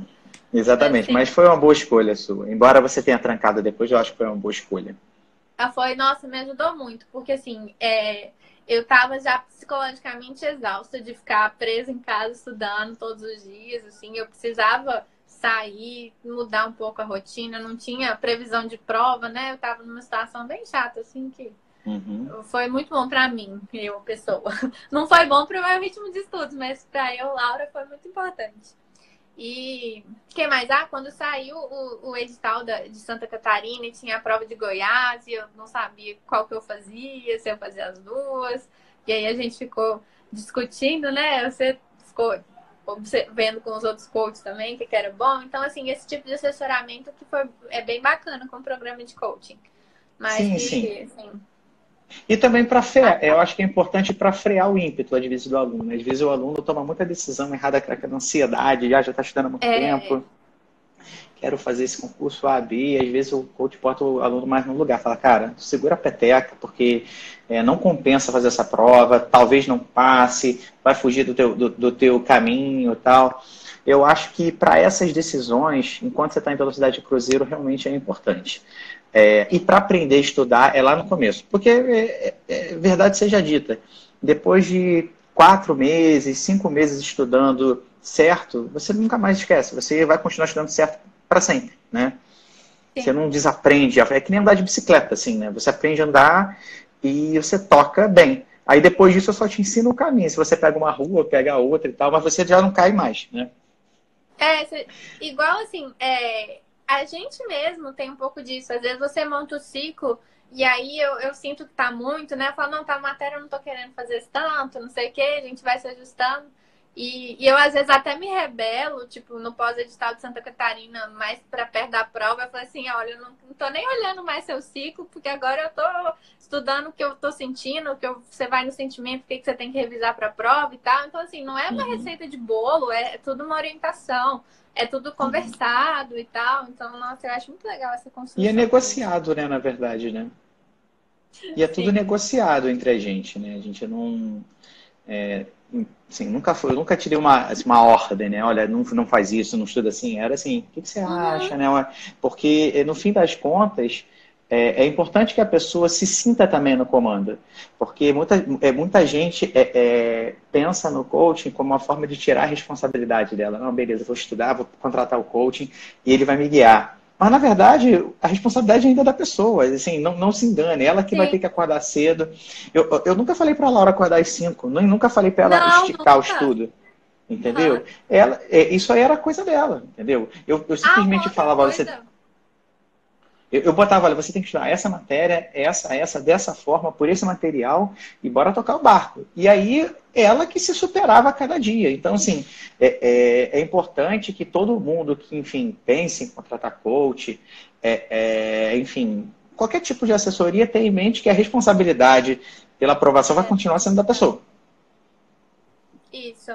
Ah, e uma coisa, eu até, por exemplo, uma das maiores vantagens que eu vi no coaching foi logo quando eu comecei, que eu, eu, eu era por conta de estudar, mas eu não conseguia passar de seis horas no dia, eu não dava conta. Para mim, seis horas já era o meu máximo. E aí uhum. você já colocou sete horas assim e tinha a tal maldita da planilha que tinha que preencher. E Sim. eu pegava aquilo como um desafio pessoal. Falei, não vou deixar buraquinho nessa planilha, vou preencher esse trem. E aí, como eu tinha que essa prestação de contas, eu me organizava mais durante o dia para poder fazer tudo que eu tinha sim, que fazer sim. e colocar lá no, na, no diabo da planilha. É, é uma, é uma forma de ter um chefe, né? Assim. E, exatamente. Então, essa, essa tomada de contas eu achei que foi muito boa. Eu até já fiz uns posts aqui no Instagram falando disso. E até lancei, tipo assim, uma brincadeira, coach amigo, que é tipo assim, se você está estudando, você conhece alguém que está estudando também? Ah, muito essa bacana a iniciativa. Contas, pode ser recíproca, você não precisa ter um coach para isso. Então você combina uhum. com seu amigo, assim, tipo, é, todo dia à noite a gente vai mandar o que, que a gente estudou no dia, o tanto que estudou, o tanto que não estudou, porque. E faz um com o outro, nem é nem para ficar cobrando tanto, mas só de você ter que mandar para alguém, você já, já sente um pouco mais cobrado, já tenta dar um gás, assim, para você não ter que virar para outra pessoa e falar assim: olha, não fiz hoje porque eu fiquei deitada assistindo Netflix e tal, entendeu? Uhum. E, e quando é com você, apesar disso não ser a melhor coisa, mas quando é com você, sempre se perdoa um pouquinho mais, né? Uhum, mas quando você sim. tem que falar para alguém, você fica, não, não quero parecer que eu não tô estudando, então vou fazer tudo direitinho, sim. vou mandar direitinho. Então, eu acho isso uma iniciativa super boa, você arrumar alguém e fazer essa troca. Tem uns uhum. posts meus, se procurar, que aí a pessoa mandava a área que tava, e aí o amigo achava uma área parecida e fazia assim. Mas assim, é, eu vi, eu achei bacana a iniciativa. Às vezes você quiser fazer com a sua mãe também, ô mãe. Olha só, hoje eu estudei tal coisa. Pronto, às vezes a pessoa, às vezes a pessoa tem um marido, né, ou, ou enfim, uma namorada, é. enfim, alguém pede para a pessoa ficar Sim. no pé, né? Enfim, tem gente que tem gente que já fica no pé sem pedir, né? Esse, esses são os Aham. piores, né? Bem, vamos Aí, lá. mais uma coisa que eu queria falar, eu esqueci. Então, eu, eu, eu vi uma coisa aqui, duas perguntas interessantes aqui, que são de resposta rápida, né? É... Ah. Três, na verdade. Vamos lá, três. Mais três ah. pontos legais aqui. Mas vai ser bem rápido, tá? Porque. Vamos lá. Primeiro ponto é: como fazer uma prova discursiva? Fazendo uma ótima prova objetiva. Essa é a resposta. É. Porque ninguém se prepara para uma prova discursiva sem estar pronto para a prova objetiva. Primeiro, porque na maior parte das vezes você só vai ter a prova discursiva corrigida se fizer uma boa, uma boa prova objetiva. Em alguns casos, você não tem nem oportunidade de fazer a prova, porque são em fases separadas, em dias diferentes. né? Então, assim, como fazer uma boa prova discursiva? Inicialmente, estudar muito para a prova objetiva, muito, muito, muito, muito, muito, muito. Estar pronto para a objetiva. E aí, no momento que você estiver pronto para a objetiva, aí você começa a se preocupar com a discursiva.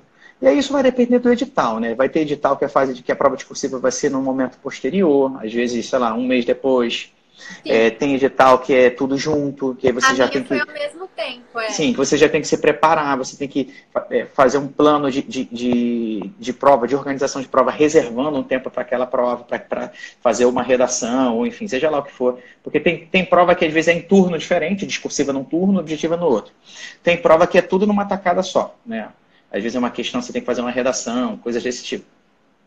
Então, basicamente, fica pronto para a objetiva, e aí depois, quando estiver pronto para o objetivo, já tiver com o edital publicado, ou então em vista de ser publicado com autorização, faz um bom curso de discursiva, que, direcionado de preferência para aquela prova, que aí o, o, o professor vai te ensinar as manhas do examinador, de forma que você consiga, mesmo que você é, não tenha é, assim, total domínio assim, é, é, no assunto, no quesito escrever, talvez é óbvio, tem que saber escrever um mínimo, né? Você tem que ter domínio da língua portuguesa, tem que saber o assunto Sim. que você está escrevendo. Mas por mais que você não tenha tanto hábito de escrever, ele vai te ensinar a fazer o feijão com arroz. Porque se você fizer o feijão com arroz, não não estiver cometendo erro de português e estiver falando com propriedade sobre aqueles assuntos, eu garanto que a tua nota da discursiva vai ser ótima. Certamente. Ainda que você não seja um poeta, não sabe, não tenha o hábito de escrever com é, tanto não estilo. Não precisa rebuscar. Uhum. Sim, entendeu? Então, assim, como se preparar para a discursiva dessa forma? Primeiro objetiva, e uma vez que você estiver pronto, entenda seu edital, procura um curso direcionado para o seu edital, e aí aprenda a fazer o feijão com arroz para aquela prova específica, entendeu? Isso. Aí, um pouquinho do meu caso, eu fiz um curso online mesmo, é, para a prova aqui da Câmara, eu tinha que fazer um parecer sobre um projeto de lei, eu não fazia ideia do que era isso. E aí era um curso com correção. Você fazia e mandava foto, o professor corrigia. Mas aí entra aquilo que eu, que eu falei mais cedo. Você, vamos supor, você não tem condições de pagar um professor, ou às vezes não tem um curso daquilo que você quer.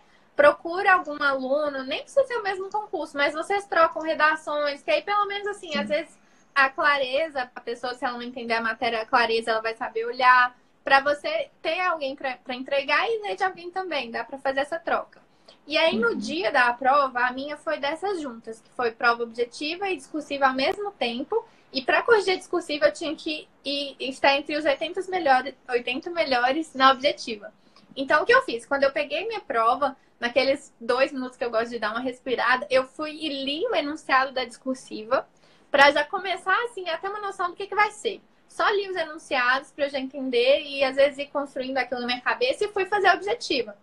Então aí eu fiz toda a objetiva e só depois que eu fui para discursiva. Mas aí eu já tinha uma noção mais ou menos do que estava acontecendo, sabe?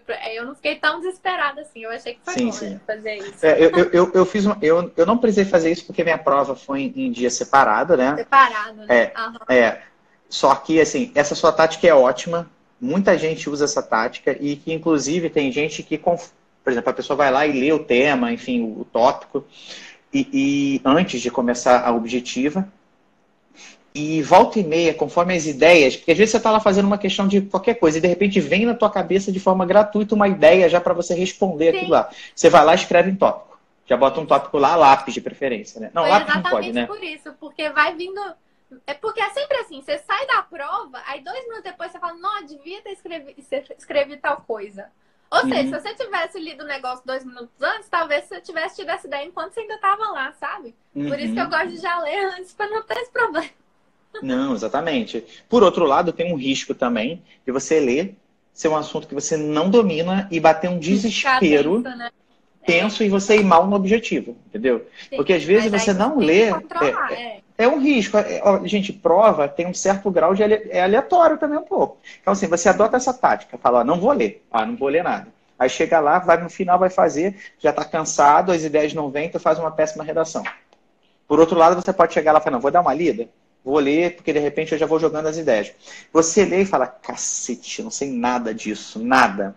Vai te bater um desespero tão grande, é capaz né, de bater um desespero tão grande, que você vai começar a fazer objetiva tremendo. Que nem eu falei. A minha prova, teve uma prova que eu fiquei meio tenso assim, porque eu passei mal e tal no dia. Aí na hora que eu retomei a prova, eu estava um pouco tenso, achando que não ia dar tempo. Eu fazia as questões tremendo. E é assim que a gente fica, né? E é pior, é um ciclo, né? E chega na hora dá tudo errado. Nossa. Então, assim, adotem uma tática, que pode ser tanto uma quanto a outra, tanto aquela hora sugeriu, como se você se conhece, você fala, caramba, eu sou muito, assim, eu vou ficar nervoso. Se eu olhar e souber que eu não sei, eu vou ficar nervoso. Talvez você nem arrisca. Não arrisca, nem olha, entendeu? Agora você é. fala, não, eu sou tranquilo, se conheça, entendeu? Por isso que para concurso público é importante você ficar lendo as coisas. Aliás, que na vida, né? De ficar lendo as informações, ah, faz assim, faz assado. Cara, lê aquilo com um senso crítico, fala, porra, por que, é, que ele está me sugerindo fazer aquilo? Ah, é por isso, tá, pô, mas se é por isso, cara, com o meu perfil vai funcionar? Eu sou muito ansioso, assim, sabe? Assim, eu, eu fico tranquilo em prova, mas eu sou ansioso quando o troço começa a dar errado. Eu caraca, o que, que vai ser, né? Então, poxa, imagina se eu pego ali, leio uma questão antes e não sei, eu acho que é capaz de errar todas as outras objetivos. Então, eu particular, ah, eu, Gustavo, é, não, é ah. verdade, eu, Gustavo, numa situação como essa, é por conservadorismo, não porque a tática é ruim, mas por me conhecer, de repente eu não vou ler. Mas vai depender da prova, assim, depende da prova. Por exemplo, se, se o assunto for tributário, eu tenho certeza que eu vou ler, porque eu tenho plena convicção de que eu é muito difícil de eu não saber o assunto, porque é uma matéria que eu estudei bastante, por aí vai. Agora se pega lá, olha, Deus me perdoe, Comex, é um, eu nunca trabalhei com aduana, comércio internacional. Hum. Nunca trabalhei com aduana na Receita. Eu tenho certeza que vai ser um assunto que eu não domino. Há uma chance, mesmo eu tendo estudado, há uma chance de ter um assunto ali que eu vá apanhar. Então, provavelmente eu vou deixar para ler no fim, assim, com medo de ser feliz mesmo, com medo de ser infeliz, né? Eu, a, é, a escolha da matéria tem que levar em conta isso também, né? O que, que vai sim, te deixar sim. ansioso? Uhum. Sim. Nossa, com certeza. É, é, por... hum. é, é, porque a gente costuma a, a, replicar, é pegar a história, enfim, ah, vou fazer igual, mas se você não tiver um é. senso crítico, é capaz de você fazer uma escolha ruim para você, né? Uhum. Não, bem pensado. Você falou isso de nervosismo, muita gente pergunta como controlar a ansiedade, né, no dia da prova. É, uhum. Eu sou uma pessoa ansiosa, mas e eu nunca fiquei tão ansiosa quanto eu Eita, fiquei. virei aqui, ó. Olha só. Eu virei uma é, garrafa aqui atrás. Assim, quando, pra você ter noção, no pós-estado de Santa Catarina eu perdi 6 quilos. Eu perdi, tipo assim, mais de 10% do meu peso. Porque de tão, tão ansiosa que eu tava, eu não dava conta de comer, eu ficava enjoado, não, não queria. Não conseguia ir muito na academia também. Então, assim, eu de ansiedade eu perdi muito, muito peso. E no dia da prova, eu lembro, na, na prova de Goiás, a gente tinha que pôr um negócio digital, né? A moça chegava com um papel pra mim, eu ia assim. Minha digital tá toda tremendo. Também você falou, eu lembrei. Que eu, uhum. eu ficava. Em, em Goiás, a gente tava muito com medo do tempo, né? Então, assim, eu, faz, eu, fiz, eu entrei tão vidrada nisso do tempo que eu fiquei muito ansiosa também. Eu tremia, e aí a digital também ficou tudo tremendo. Então, assim, a ansiedade faz parte, sabe? A ansiedade antes, a ansiedade durante. Depois da prova de Santa Catarina, eu passei muito mal, muito mal mesmo. Assim, eu, eu, eu fiquei uma semana também sem conseguir comer, pior do que antes, que eu acho que o corpo foi segurando aquilo para eu sobreviver. Uhum. Eu, não, eu passei muito mal depois, então a ansiedade vem depois também. Só que o que você tem que entender é que, assim, faz parte, sabe? É, cada um reage de um jeito. Tem gente que come muito, tem gente que fica sem comer, tem gente que uhum. não tem uhum. nada a ver com comida, vai fazer outras coisas. Então, assim, uhum. é, você tem que, que, ter consciência da sua ansiedade. Falar assim, olha, isso é a minha ansiedade, ok. Vou lidar com ela. No dia da prova, você tem que saber, olha, tá, eu vou estar tá tremendo, mas tudo bem. Vou respirar até 10, vou fazer a conta tremendo, vou fazer a letra um pouco maior para ficar mais fácil de entender. Porque eu fui fazendo uhum. conta e como eu tava tremendo muito, meu número ficava ruim de ler, que minha letra normalmente é meio pequena. Então eu fiz uma letra maior para não ter problema. Então, assim, é, eu não, não. Ansiedade talvez seja até bom procurar um profissional mesmo, né? Um psicólogo. Sim, um sim, não, claro. Pra, é pra muito comum as pessoas. Né? Sim. Estudar para concurso é um gatilho. Sim, estudar é para concurso é um gatilho típico para crise de ansiedade. É gatilho típico. Nossa. Nossa tudo. É, aí tinha é. dia que eu, que eu ficava sem conseguir dormir. Então, assim, se você tá ansioso, você não tá sozinho, você não precisa não ter ansiedade para passar. Porque muitas vezes, quando, quando. Isso eu fazia antes, às vezes eu tava muito ansiosa, eu ficava ansiosa por eu estar ansiosa, e aí achava que, ai, como eu tô ansiosa, então quer dizer que eu não vou passar, porque só passa quem tá 100% zen, que chega lá zen. Não, eu fiz uhum. a prova inteira tremendo, eu passava o gabarito tremendo. Então, isso uhum. não é impeditivo. Você vai Exatamente. Mas assim, não, não deixe isso te pôr pra baixo, sabe? Ai, uhum. tô ansiosa, não consigo, não vou conseguir passar. Não precisa. Isso só vai piorar a situação, né? É, uma coisa que eu fazia em prova para dar uma segurada na ansiedade é começar pelo ah. assunto ah. que eu mais sei. Porque eu ia ganhando Sim. confiança, ganhava confiança. Né? E aí, enfim, a coisa ia tocando e ia ficando maravilhosa. Ou não, né? Mas a princípio tinha mais chance de ficar. Começar por uma matéria ruim te deixa. É, auditoria, assim, tributário, que eu tava mais tranquila, né? Que aí uhum. dá uma respirada antes. Sim, sim. Bem, olha, tinha só mais uma perguntinha aqui que eu queria passar para o pessoal. Eu não sei se você tem mais coisa para falar. Tá. é o seguinte, o concurso escada, é, como fazer, vale a pena fazer? Bem, eu acho que essa pergunta é muito importante, principalmente para quem tem pouco tempo de estudo. Imagina é, aquele concurseiro que tem três horas por dia para estudar, trabalha, tem filho e tal. Cara, é impossível para ele passar? Não, não é impossível, tá? Mas é um tremendo desafio. Assim. Passar para uma área fiscal tendo três horas por dia é possível. Assim, gente, pelo amor de Deus, eu não estou dizendo que não é possível, mas é, muito, é um desafio muito grande. E, e sabendo que já é um desafio grande, às vezes é mais prudente esse concurseiro se preparar para um concurso intermediário, sabe? E, enfim, na área administrativa, é, às vezes num tribunal, às vezes para, às vezes até de nível médio, é, assim, e não tem que ficar com preconceito com isso, porque é, é, bem, é um cargo público como outro qualquer, por mais que a pessoa tenha nível superior, vale a pena muitas vezes é, é, fazer uma prova de nível médio, às vezes o salário é legal. E aquele cargo vai te permitir ter condições materiais de tempo e logística de estudar para um concurso maior. E, e, e, e, o caminho se torna um pouco mais harmônico, porque imagina você estudando. Bem, olha só, eu demorei um ano e oito meses para passar.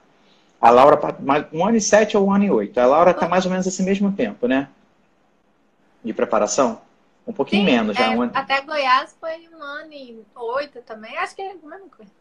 Então, é, e esses tempos são tempos curtos, assim, sabe? A gente teve muito. Eu, eu, estudava o dia todo, a Laura também. Foram tempos curtos, assim. Então, assim, é muito comum. É, é, eu acho que o tempo médio de aprovação, eu acho que fica em torno de dois anos, dois anos e meio para a área fiscal. E isso para um cara que consegue estudar bem, a partir de 5 horas, 6 horas. Imagina aquela pessoa que estuda só 3, porque não pode estudar mais, está cansada, etc e tal, tem uma opção de coisa para fazer.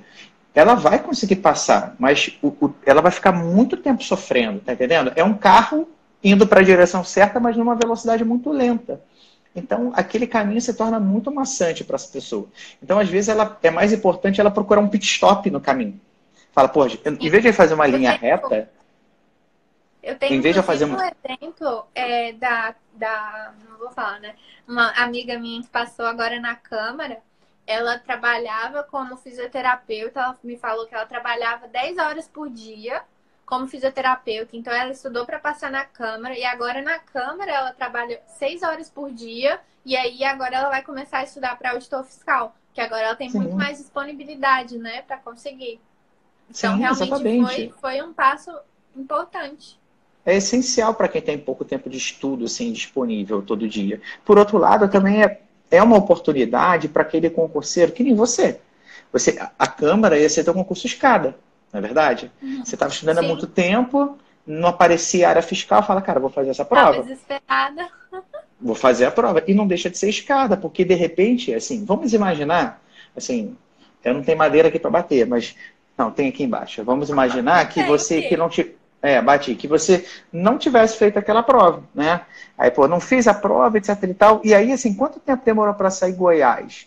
De repente você poderia entrar num ciclo de, de desânimo e não e estudar bem durante o tempo. oportunidade de me testar também, né? Sim. De fazer uma prova, ver se eu estava ter sido, Não, ter sido aprovada na Câmara, eu tenho certeza que te encheu de energia para você acreditar que você era plenamente possível de passar em Goiás. Tanto é que eu falei para você assim, falei, Laura, você vai passar em Goiás. Lembra antes da prova? Eu falei, eu não tenho certeza. Aí você fala assim, o que, sei que lá, aquele desespero pós-pré-prova. Eu falei, Laura, não tem dúvida, você está aprovada em Goiás. É, é, eu estou só esperando sair o resultado antes da prova sair. Eu sabia que você ia passar, porque eu vi o teu nível de acerto. E falei a mesma coisa em Santa Catarina. Falei a mesma coisa. Falei, e disse mais, em Santa Catarina você vai passar melhor ainda. né? E não deu outro. Então, assim, é, é... e eu acho que, de certa forma, o teu resultado na Câmara já foi um termômetro para isso e, e um Bem, não só um termômetro, eu acho que, para você foi um impulso, né? Assim, é, aquilo ali é, você. Assim, eu, eu duvidava muito, sabe? Não, não tanto. Eu, eu dava o meu melhor sempre, mas eu tinha medo de que aquilo nunca seria o suficiente para vencer os números. Porque uhum. quando a gente olha, é um negócio absurdo. Eu, da Câmara foi meu primeiro absurdo, porque eram 4 mil inscritos e eram quatro vagas. E uhum. aí, quando você calcula, é mil pessoas por vaga, tipo assim, uma coisa absurda. Para corrigir a discursiva, tinha que ficar nos 80 primeiros. Aí eu falava, gente, quanto zero não cortou para chegar nisso, sabe? Eu achava uhum. uma coisa muito impossível. E quando eu vi que eu tava ali, eu falei, gente, como assim meu nome tá ali? Tipo assim, você vê que realmente acontece, sabe? De, Sim. de apesar desses números todos, você tá ali na frente. Com uhum. Goiás, aí com isso, quando eu vi a relação em Goiás, eram 16 mil inscritos, mas eram mais vagas. E aí eu falei assim, olha, é possível de chegar perto. E aí, nossa, mas assim, ainda é uma coisa inacreditável, mas a, a, você vê que realmente acontece, te faz acreditar e te dá mais força de, de continuar, né? Isso que eu achei muito legal.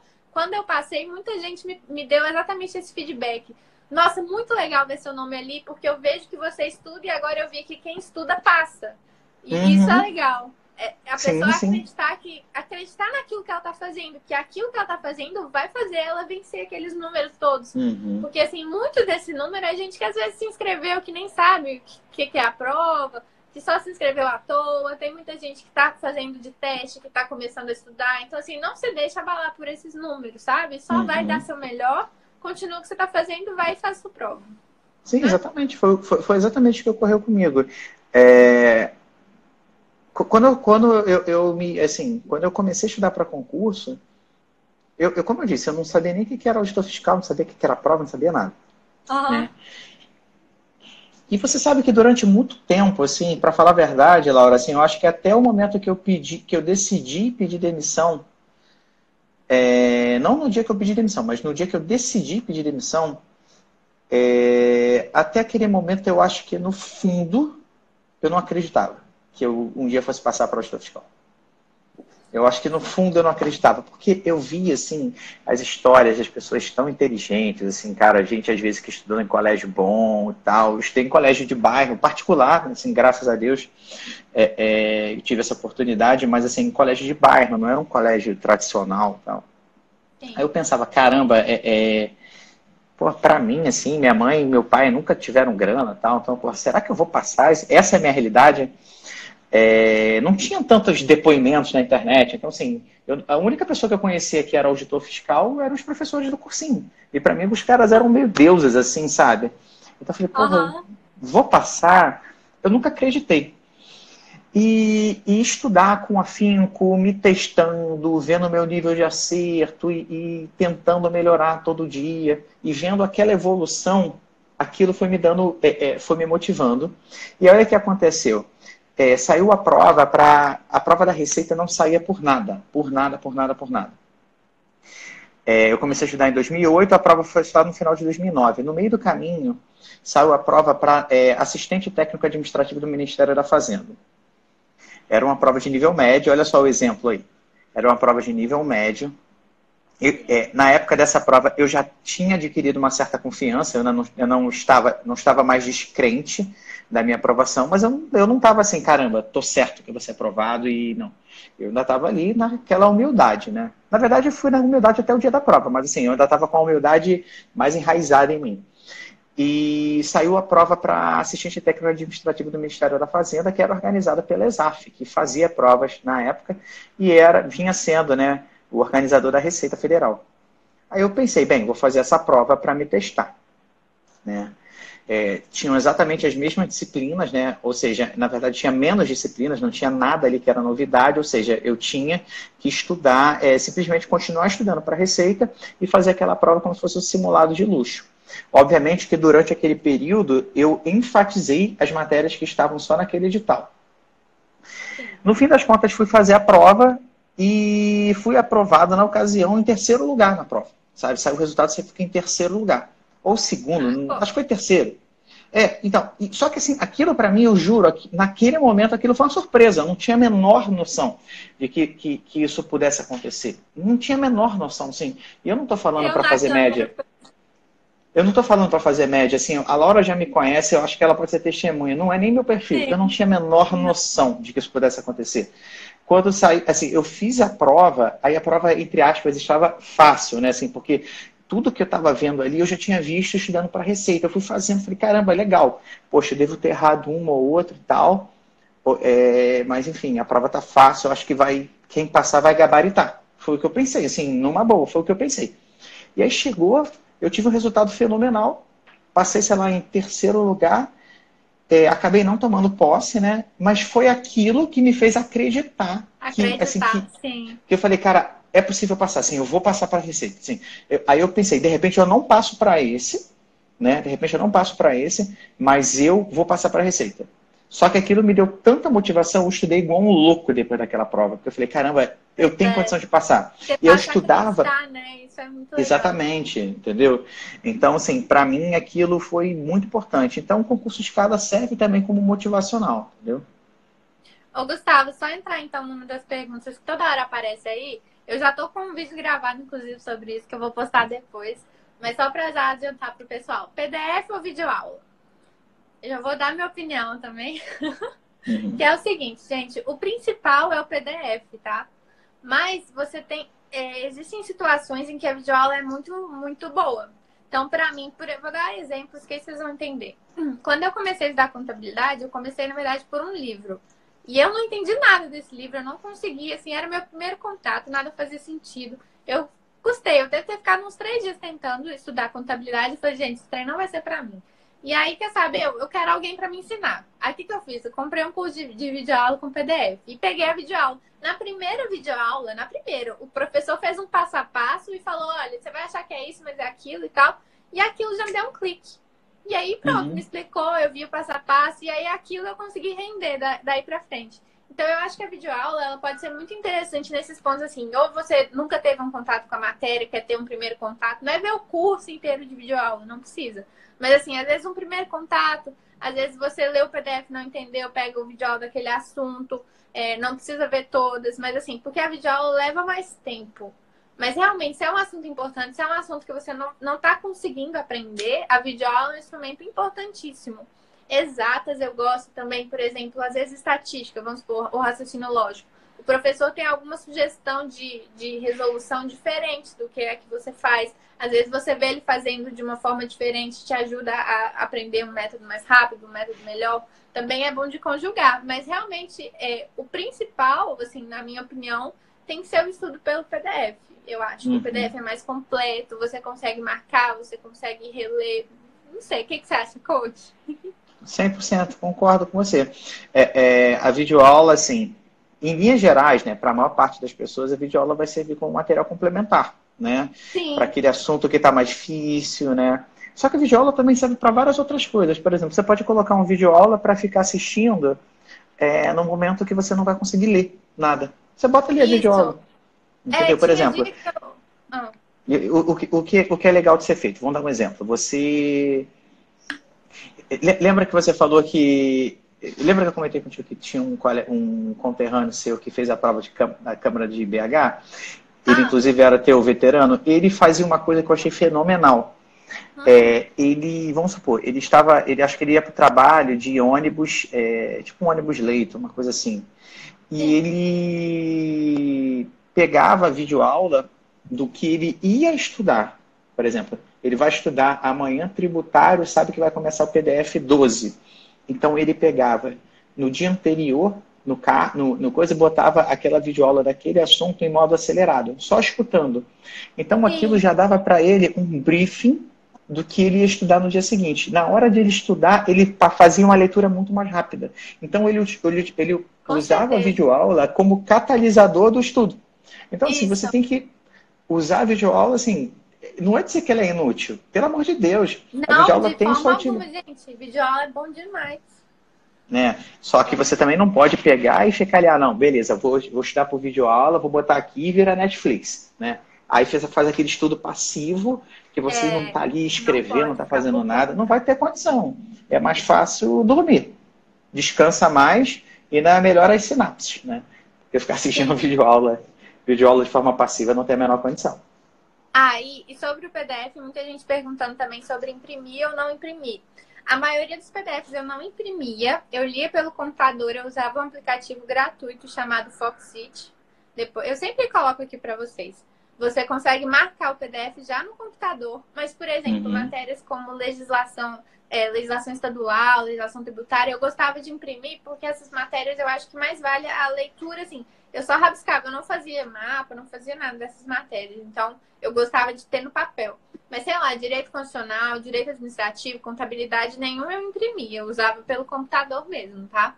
Então, assim, uhum. assim, vai da, do, do, que cada um quer. Porque acaba também que o PDF é muito grande, né? Então, se, se você uhum. for imprimir tudo quanto você vê, você vai ter uns livrão. É, o PDF do Ricardo, o PDF do Ricardo Vale hoje de constitucional é, é maior do que a maior parte dos livros que existem. Pois é. E se você for, se fizer uma contagem de palavras, é capaz de ter mais coisa ali. Nossa senhora. Porque o que eu gostava de fazer para imprimir, para economizar um pouco do papel, é que eu não imprimia a capa para economizar tinta. É, e às vezes o índice também eu não imprimia, mas às vezes eu imprimia também. E eu não imprimia a parte das questões no final. Eu, eu parar, porque o PDF, muitas vezes a teoria é tipo 30 páginas, mas aí tem, tem 90 páginas questão. de questão no final. E imprimir é caro, né? Então eu imprimia uhum. só as páginas da teoria e aí as questões eu resolvia pelo computador, dessas que eu imprimia, uhum. né? De legislação e tudo mais. Que também sim, é uma sim, dica sim. que ajuda. E outra coisa, para imprimir, eu colocava duas páginas por folha e frente e uhum. verso. Porque no PDF a letra é bem grande. Então, se você imprimir duas por folha, fica perfeito para ler, não fica ruim. E você ainda economiza bastante. Já ajuda. Exatamente. Exatamente. Né? Bem, Olha, eu então, acho, acho, que, deu, de né? todas as perguntas que foram feitas aqui, eu acho que essas foram as mais importantes. Você tem mais alguma, Laura? Tô não, por agora aqui. não. Não, acho né? então tá acho que hoje a gente também tá todo mundo precisando dormir. Gente, vocês estão pessoal... que eu tô com sono. Eu tô com sono, mas eu não tô com tanto sono quanto parece, é porque o Gustavo tá aqui embaixo, então eu olho para ele falando, parece que eu tô dormindo. Tá todo mundo me zoando que eu tô com sono, né? Ah, tô vendo vocês falando. E, é, o pessoal está pessoal tá perguntando se a aula, se esse vídeo vai ficar, essa live vai ficar salva, vai. e vai para o YouTube também. Vai. Eu acho que eu consegui salvar direitinho. Mas aqui pro tá. Instagram tá. já é com certeza. Eu acho que eu salvei certinho, assim. Tomara. Tá. Mas vai. Então tá, gente. Bem, então acho que começa você ou começa eu? Melhor eu começar a despedida, né? Porque. Tá. Você, eu sou, você que é anfitriã aqui, né? Eu que estou visitando a sua casa, teu perfil. Bem, Não, pessoal, olha. A gente faz mais lives, tá? Todo mundo já pedindo mais lives com você. Ao Varjão aí, meu ex-aluno também, gente boa também. O, o Eduardo gente, também. A Meg, Eduardo tá Heinz. fora do meu quarto. Eu vou buscar ela. Pode ir se despedindo aí, Gustavo. Bem, pessoal, então é isso aí. Olha, agradeço o pessoal que ficou online até agora, já são 11 da noite praticamente, já tem, ainda tem uns 220 e poucos online. É, espero que a gente tenha conseguido, enfim, dirimir a maior parte das dúvidas, né? É, trazer para vocês aqui um pouco da nossa experiência de vida nos concursos, porque às vezes simplesmente saber que alguma coisa que a gente fez deu certo e é a mesma situação que vocês estão vivendo aí já é suficiente para dar uma paz no coração, né? E essa paz que muita gente acaba precisando no dia a dia. E, bem, no mais é isso. É, na medida do possível, a gente vai tentar fazer mais lives aqui. E, e agora deixo a palavra com a Laura e com a Meg, né? Gente, ela tava dormindo. Olha a cara de sono dessa coisinha. Ai, que delícia. Então é isso, gente. Eu queria agradecer mais uma vez vocês terem ficado aqui acordados com a gente, né? Eu espero que vocês tenham gostado. Espero que a gente tenha tirado várias das dúvidas que vocês tinham. É, eu vou tentar salvar aqui, já vou colocar no YouTube também. É, não agora, porque agora eu, vou, eu postei um vídeo novo hoje. Então, se você não viu ainda, corre lá. Que aí eu devo uhum. postar esse aqui mais pro, pro final da semana, tá bom? Então, depois Show. a gente marca mais lives. E é isso aí, gente. A gente tá torcendo pelo sucesso de vocês, tá bom? Isso aí. Um ah, pessoal, tem que convidar o pessoal para me seguir também aqui no Instagram, né? Ah, no é? Prof. Gustavo Garcia. Eu não sou muito postador, eu não sou muito postador igual a, a Laura, mas eu, vou, eu, eu já falei para ela que eu vou contratar ela para administrar meu Instagram. Né? Não, não tô, não tô sobrando tempo para fazer não, tá, não tá dando conta, não? Né? Não tá dando tempo. Então tá, gente. Boa noite para vocês. Boa noite, coach. Obrigada, viu, pelo Valeu, gente. pela atenção.